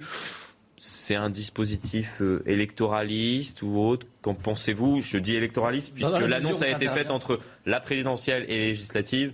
C'est passé quand même très largement euh, sous silence parce que on a parlé sur ce plateau. Alors moi, je, on en reparle. Je dois dire que j'ai découvert cette, cette annonce aujourd'hui même. Donc j'ai pas eu l'impression que c'est eu des effets, en tout cas euh, euh dans, dans, la campagne, sur, euh, notamment sur les conducteurs. Après, moi, je pense que c'est une plutôt une bonne chose. Alors, je sais très bien que les associations de, de, victimes des accidents de la route vont, vont hurler, mais c'est vrai que aujourd'hui, l'automobiliste est tellement ponctionné, pressurisé, est une sorte de coupable idéal à la fois pour remplir les caisses de l'État et, et montrer que voilà tout un chacun est sous surveillance. Et... Donc moi je pense que sur ces, ces petits excès de vitesse qui relèvent le plus souvent effectivement de la négligence, de, euh, on n'a pas forcément le nez rivé sur, le, sur mm. son compteur en permanence. C'est plutôt une bonne chose que d'assouplir un peu les règles. Philippe Guibert, je vous c'est une, bonne chose. C'est une bonne chose qu'on aille dans une direction où les gens, pour des petits Là, on est à 5 km heure, donc euh, vous voyez, euh, mm. on est vraiment sur, des, sur la marge. C'est pas mal que les gens soient moins sanctionnés, notamment les gens qui utilisent beaucoup leur véhicule et qui, pour une bonne partie d'entre eux, travaillent par leur véhicule, soit qu'ils soient conducteurs, euh, soit qu'ils aient besoin de leur voiture pour aller, euh, à leur travail. Donc je, pense que c'est une mesure de bon sens euh, qui tombe plutôt bien dans la mesure où il faut quand même pas se raconter d'histoire dans les 10-20 ans qui viennent. L'usage des voitures va devenir plus compliqué, plus cher compte tenu du, de, de, mm. de, à la fois à court terme de la crise énergétique à laquelle on va être confronté, euh, à laquelle on est déjà confronté, et qui, va, va pas se calmer euh, d'ici la fin de l'année, mm. voire l'année prochaine, et puis plus généralement le changement climatique, euh, qui fait qu'on le voit bien, hein, les incendies ne sont pas là par hasard, des incendies en Gironde. dans le mémoire, j'en ai pas, j'en ai pas beaucoup. Hein. Donc, on est face à une situation où il faudra bien que tous collectivement et individuellement, on fasse des efforts. Donc dans ce cadre-là, qu'on arrête de pénaliser outrageusement des conducteurs qui font des toutes petites dépassements de vitesse pour se concentrer sur les vrais sujets sérieux, ça me paraît aller dans le bon sens. Thierry Mariani, vous accueillez cette euh, réflexion euh, de manière favorable? Oui, c'est mon jour de bonté pour le gouvernement. Je crois qu'effectivement, euh, c'est une bonne euh, décision. Vous êtes passé chez Renaissance. oui, non, c'est une bonne décision. Non, mais sérieusement, bon, euh, ça a été dit, c'est les petits excès à 5, 5 km de plus, c'est pas le problème. Voilà. Moi, ce que j'attends par contre du gouvernement, c'est une lutte déterminée sur la drogue au volant. Parce que je vois ce qui se passe, euh, je suis originaire du Vaucluse, euh, quand je discute avec les gendarmes, très souvent c'est plus des gendarmes que les policiers, euh, ils me disent que la drogue a des effets catastrophiques et qu'elle est très souvent en cause dans les accidents du samedi soir. La drogue est un Qu'on foute la paix à ceux qui dépassent de 5 km heure, mais qu'on soit vraiment sans pitié pour l'usage de la drogue, parce que c'est dangereux pour les utilisateurs et puis aussi ils sont dangereux pour ceux qui, par moment, arrivent en face. On se concentre sur les vrais problèmes, peut-être si je me permets pour, euh, pour faire l'approche technique, c'est un effet pervers le système actuel. C'est que pour un excès de vitesse inférieur à 20 km heure, vous êtes sanctionné de la même manière avec un point. Donc euh, si c'est 130, vous êtes à 140 ou 150, mmh. c'est un point. Donc la personne qui va être à 142, on considère que le radar peut avoir une marge d'erreur, fait qu'elle va avoir la vitesse retenue à 136 par exemple. Vous voyez, donc on se dit bah, pour 6 km heure, je prends 135 euros et un point, puisque 135 euros, c'est en fait le montant forfaitaire déterminé par la loi pour euh, lequel on doit s'acquitter si on fait cet excès de vitesse. Et il y avait déjà une mesure il y a quelques temps qui avait été prise pour d'une certaine manière récupérer rapidement. Vous savez qu'aujourd'hui, quand vous perdez par exemple 4 points pour un feu rouge, si vous devez faire aucune infraction durant 3 ans pour récupérer la totalité de vos points. Là, pour les excès de vitesse inférieurs à 20 km heure, si dans les 6 mois vous ne refaites pas une infraction, vous récupérez le point que vous avez perdu. Donc bon, c'est un peu une usine à gaz et on voit que le système est perverse. Donc quand vous faites un excès de vitesse, sachez que si vous êtes à 150 ou à 140 au lieu de 130, c'est le même tarif. Donc la personne des fois qui va être à 140, 140, non mais c'est dramatique, mais c'est le cas. Mmh. Donc euh, oui, euh, c'est aussi je suis d'accord avec pour cela qu'il y a une réflexion qui est, engagée en ce moment. Moi, je suis d'accord avec ce qui a été dit notamment par M. Marini, c'est que mm. effectivement, euh, l'alcool, la drogue, tous ces comportements déviants en volant ont euh, une incidence catastrophique sur l'accidentologie, sur les drames, où malheureusement, ce sont les gendarmes et les policiers qui vont annoncer aux familles le lendemain matin, lorsque c'est les sorties de boîte ou euh, sur les routes, le décès d'un enfant, d'un proche ou d'un membre de la famille. Il y a encore beaucoup trop d'accidents, bien évidemment. je vais vous apporter ces précisions parce que mm. c'est vrai que c'est pervers comme système actuel. Bon, vous n'aviez pas l'air si inspiré euh, par cela pour euh, concernant le, dernier thème que je souhaitais euh, aborder avec vous. Ça vous fait léger, c'est plus léger. C'est plus léger, bien évidemment, par rapport à, aux différentes problématiques qu'on a soulevées tout à l'heure. Je, vous laisse expliquer peut-être. si j'ai bien compris, c'est que sur les feuilles d'impôt qu'on reçoit, on va vous, on va je vais vous donner mon feuilles. non, je vais, je vais expliquer aux téléspectateurs et je vous passe la parole dans un instant. En fait, on fait référence à cette note de service interne au sein de la Direction euh, générale des finances publiques qui invitait ses agents à ne plus euh, mentionner la civilité euh, des contribuables dans leur courrier. On dit bonsoir, bonjour et non plus bonjour madame ou bonsoir monsieur. Philippe Guibert. Oui, je, je trouve que c'est ridicule. Mais Euh, comme on se le disait tout à l'heure à la pause, quand on reçoit des impôts, en général, c'est pas le haut de la page qu'on regarde. C'est le bas. C'est le bas à droite. C'est le chiffre. C'est le chiffre final et on passe assez vite sur le reste. Mais tout ça participe d'un.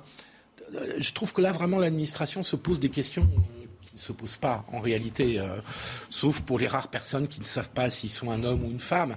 Mais je ne pense pas que ça constitue euh, euh, une catégorie importante de la population. Thierry Mariani c'est ridicule. Euh, après, c'est une dérive de la société aussi. Il ne faut pas que les minorités, parce qu'à mon avis, 99,5% des Français se moquent d'être appelés monsieur ou madame. Euh, ils, le sont. Euh, il ne faut pas aussi que les minorités, après, nous fassent changer toutes nos habitudes. Voilà. Euh, et que certains lobbies nous imposent euh, des changements qui, pour moi, sont ridicules. Voilà. les Français se reconnaissent dans monsieur, madame. On avait eu le débat avec mademoiselle, je me souviens, à l'époque. Et je me suis renseigné, c'était peut-être justifié à l'époque, puisque euh, lorsque l'on euh, remonte à l'étymologie du mot mademoiselle ou ma euh, demoiselle, ça désignait, donc c'est étymologie latine, domicella, qui désignait la maîtresse de maison et implicitement le mariage consommé et la reconnaissance d'un titre. Mais là, on est dans un autre cas de figure. Oui, c'est pas la même chose. Mais là, c'est pas la même chose.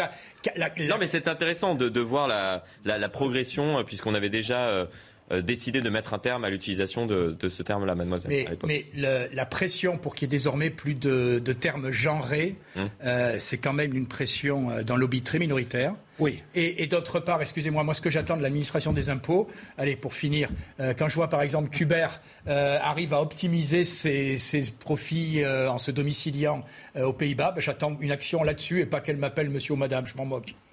Euh, moi, j'ai appris quelque chose ce soir en venant. C'est euh, cette, cette genèse de Monsieur, Madame. Je n'étais pas au je, je l'ai, je l'ai apprise également. Bon, écoutez. Bon, bah, vous voyez, Philippe vous avez votre réponse. Hein. C'est pour ça que la justice et les réformes importantes, ne changent pas, puisqu'on s'occupe de choses accessoires. Donc, euh, bah, vous avez une première réponse, j'imagine, hein, puisqu'il y a des choses plus importantes. Vous avez raison, Mathieu. Hein. On a peut-être l'explication aux différentes problématiques qu'on a soulevées tout au long de cette émission, c'est-à-dire qu'on s'occupe pas euh, des, euh, des, des, des problèmes euh, importants peut-être pour, pour la société. Oh non, mais moi je vous rassure, moi quand j'assiste à ce genre de débat, j'ai une sorte de sentiment de désappartenance. Je, je me demande comment c'est seulement possible que, euh, notamment dans, les ministères et dans l'administration fiscale, on puisse euh, imaginer et complexifier finalement euh, des, choses qui sont simples, qui relèvent des, habitudes depuis des décennies. Et là, pour satisfaire, voire même anticiper les désirs de quelques-uns, mmh.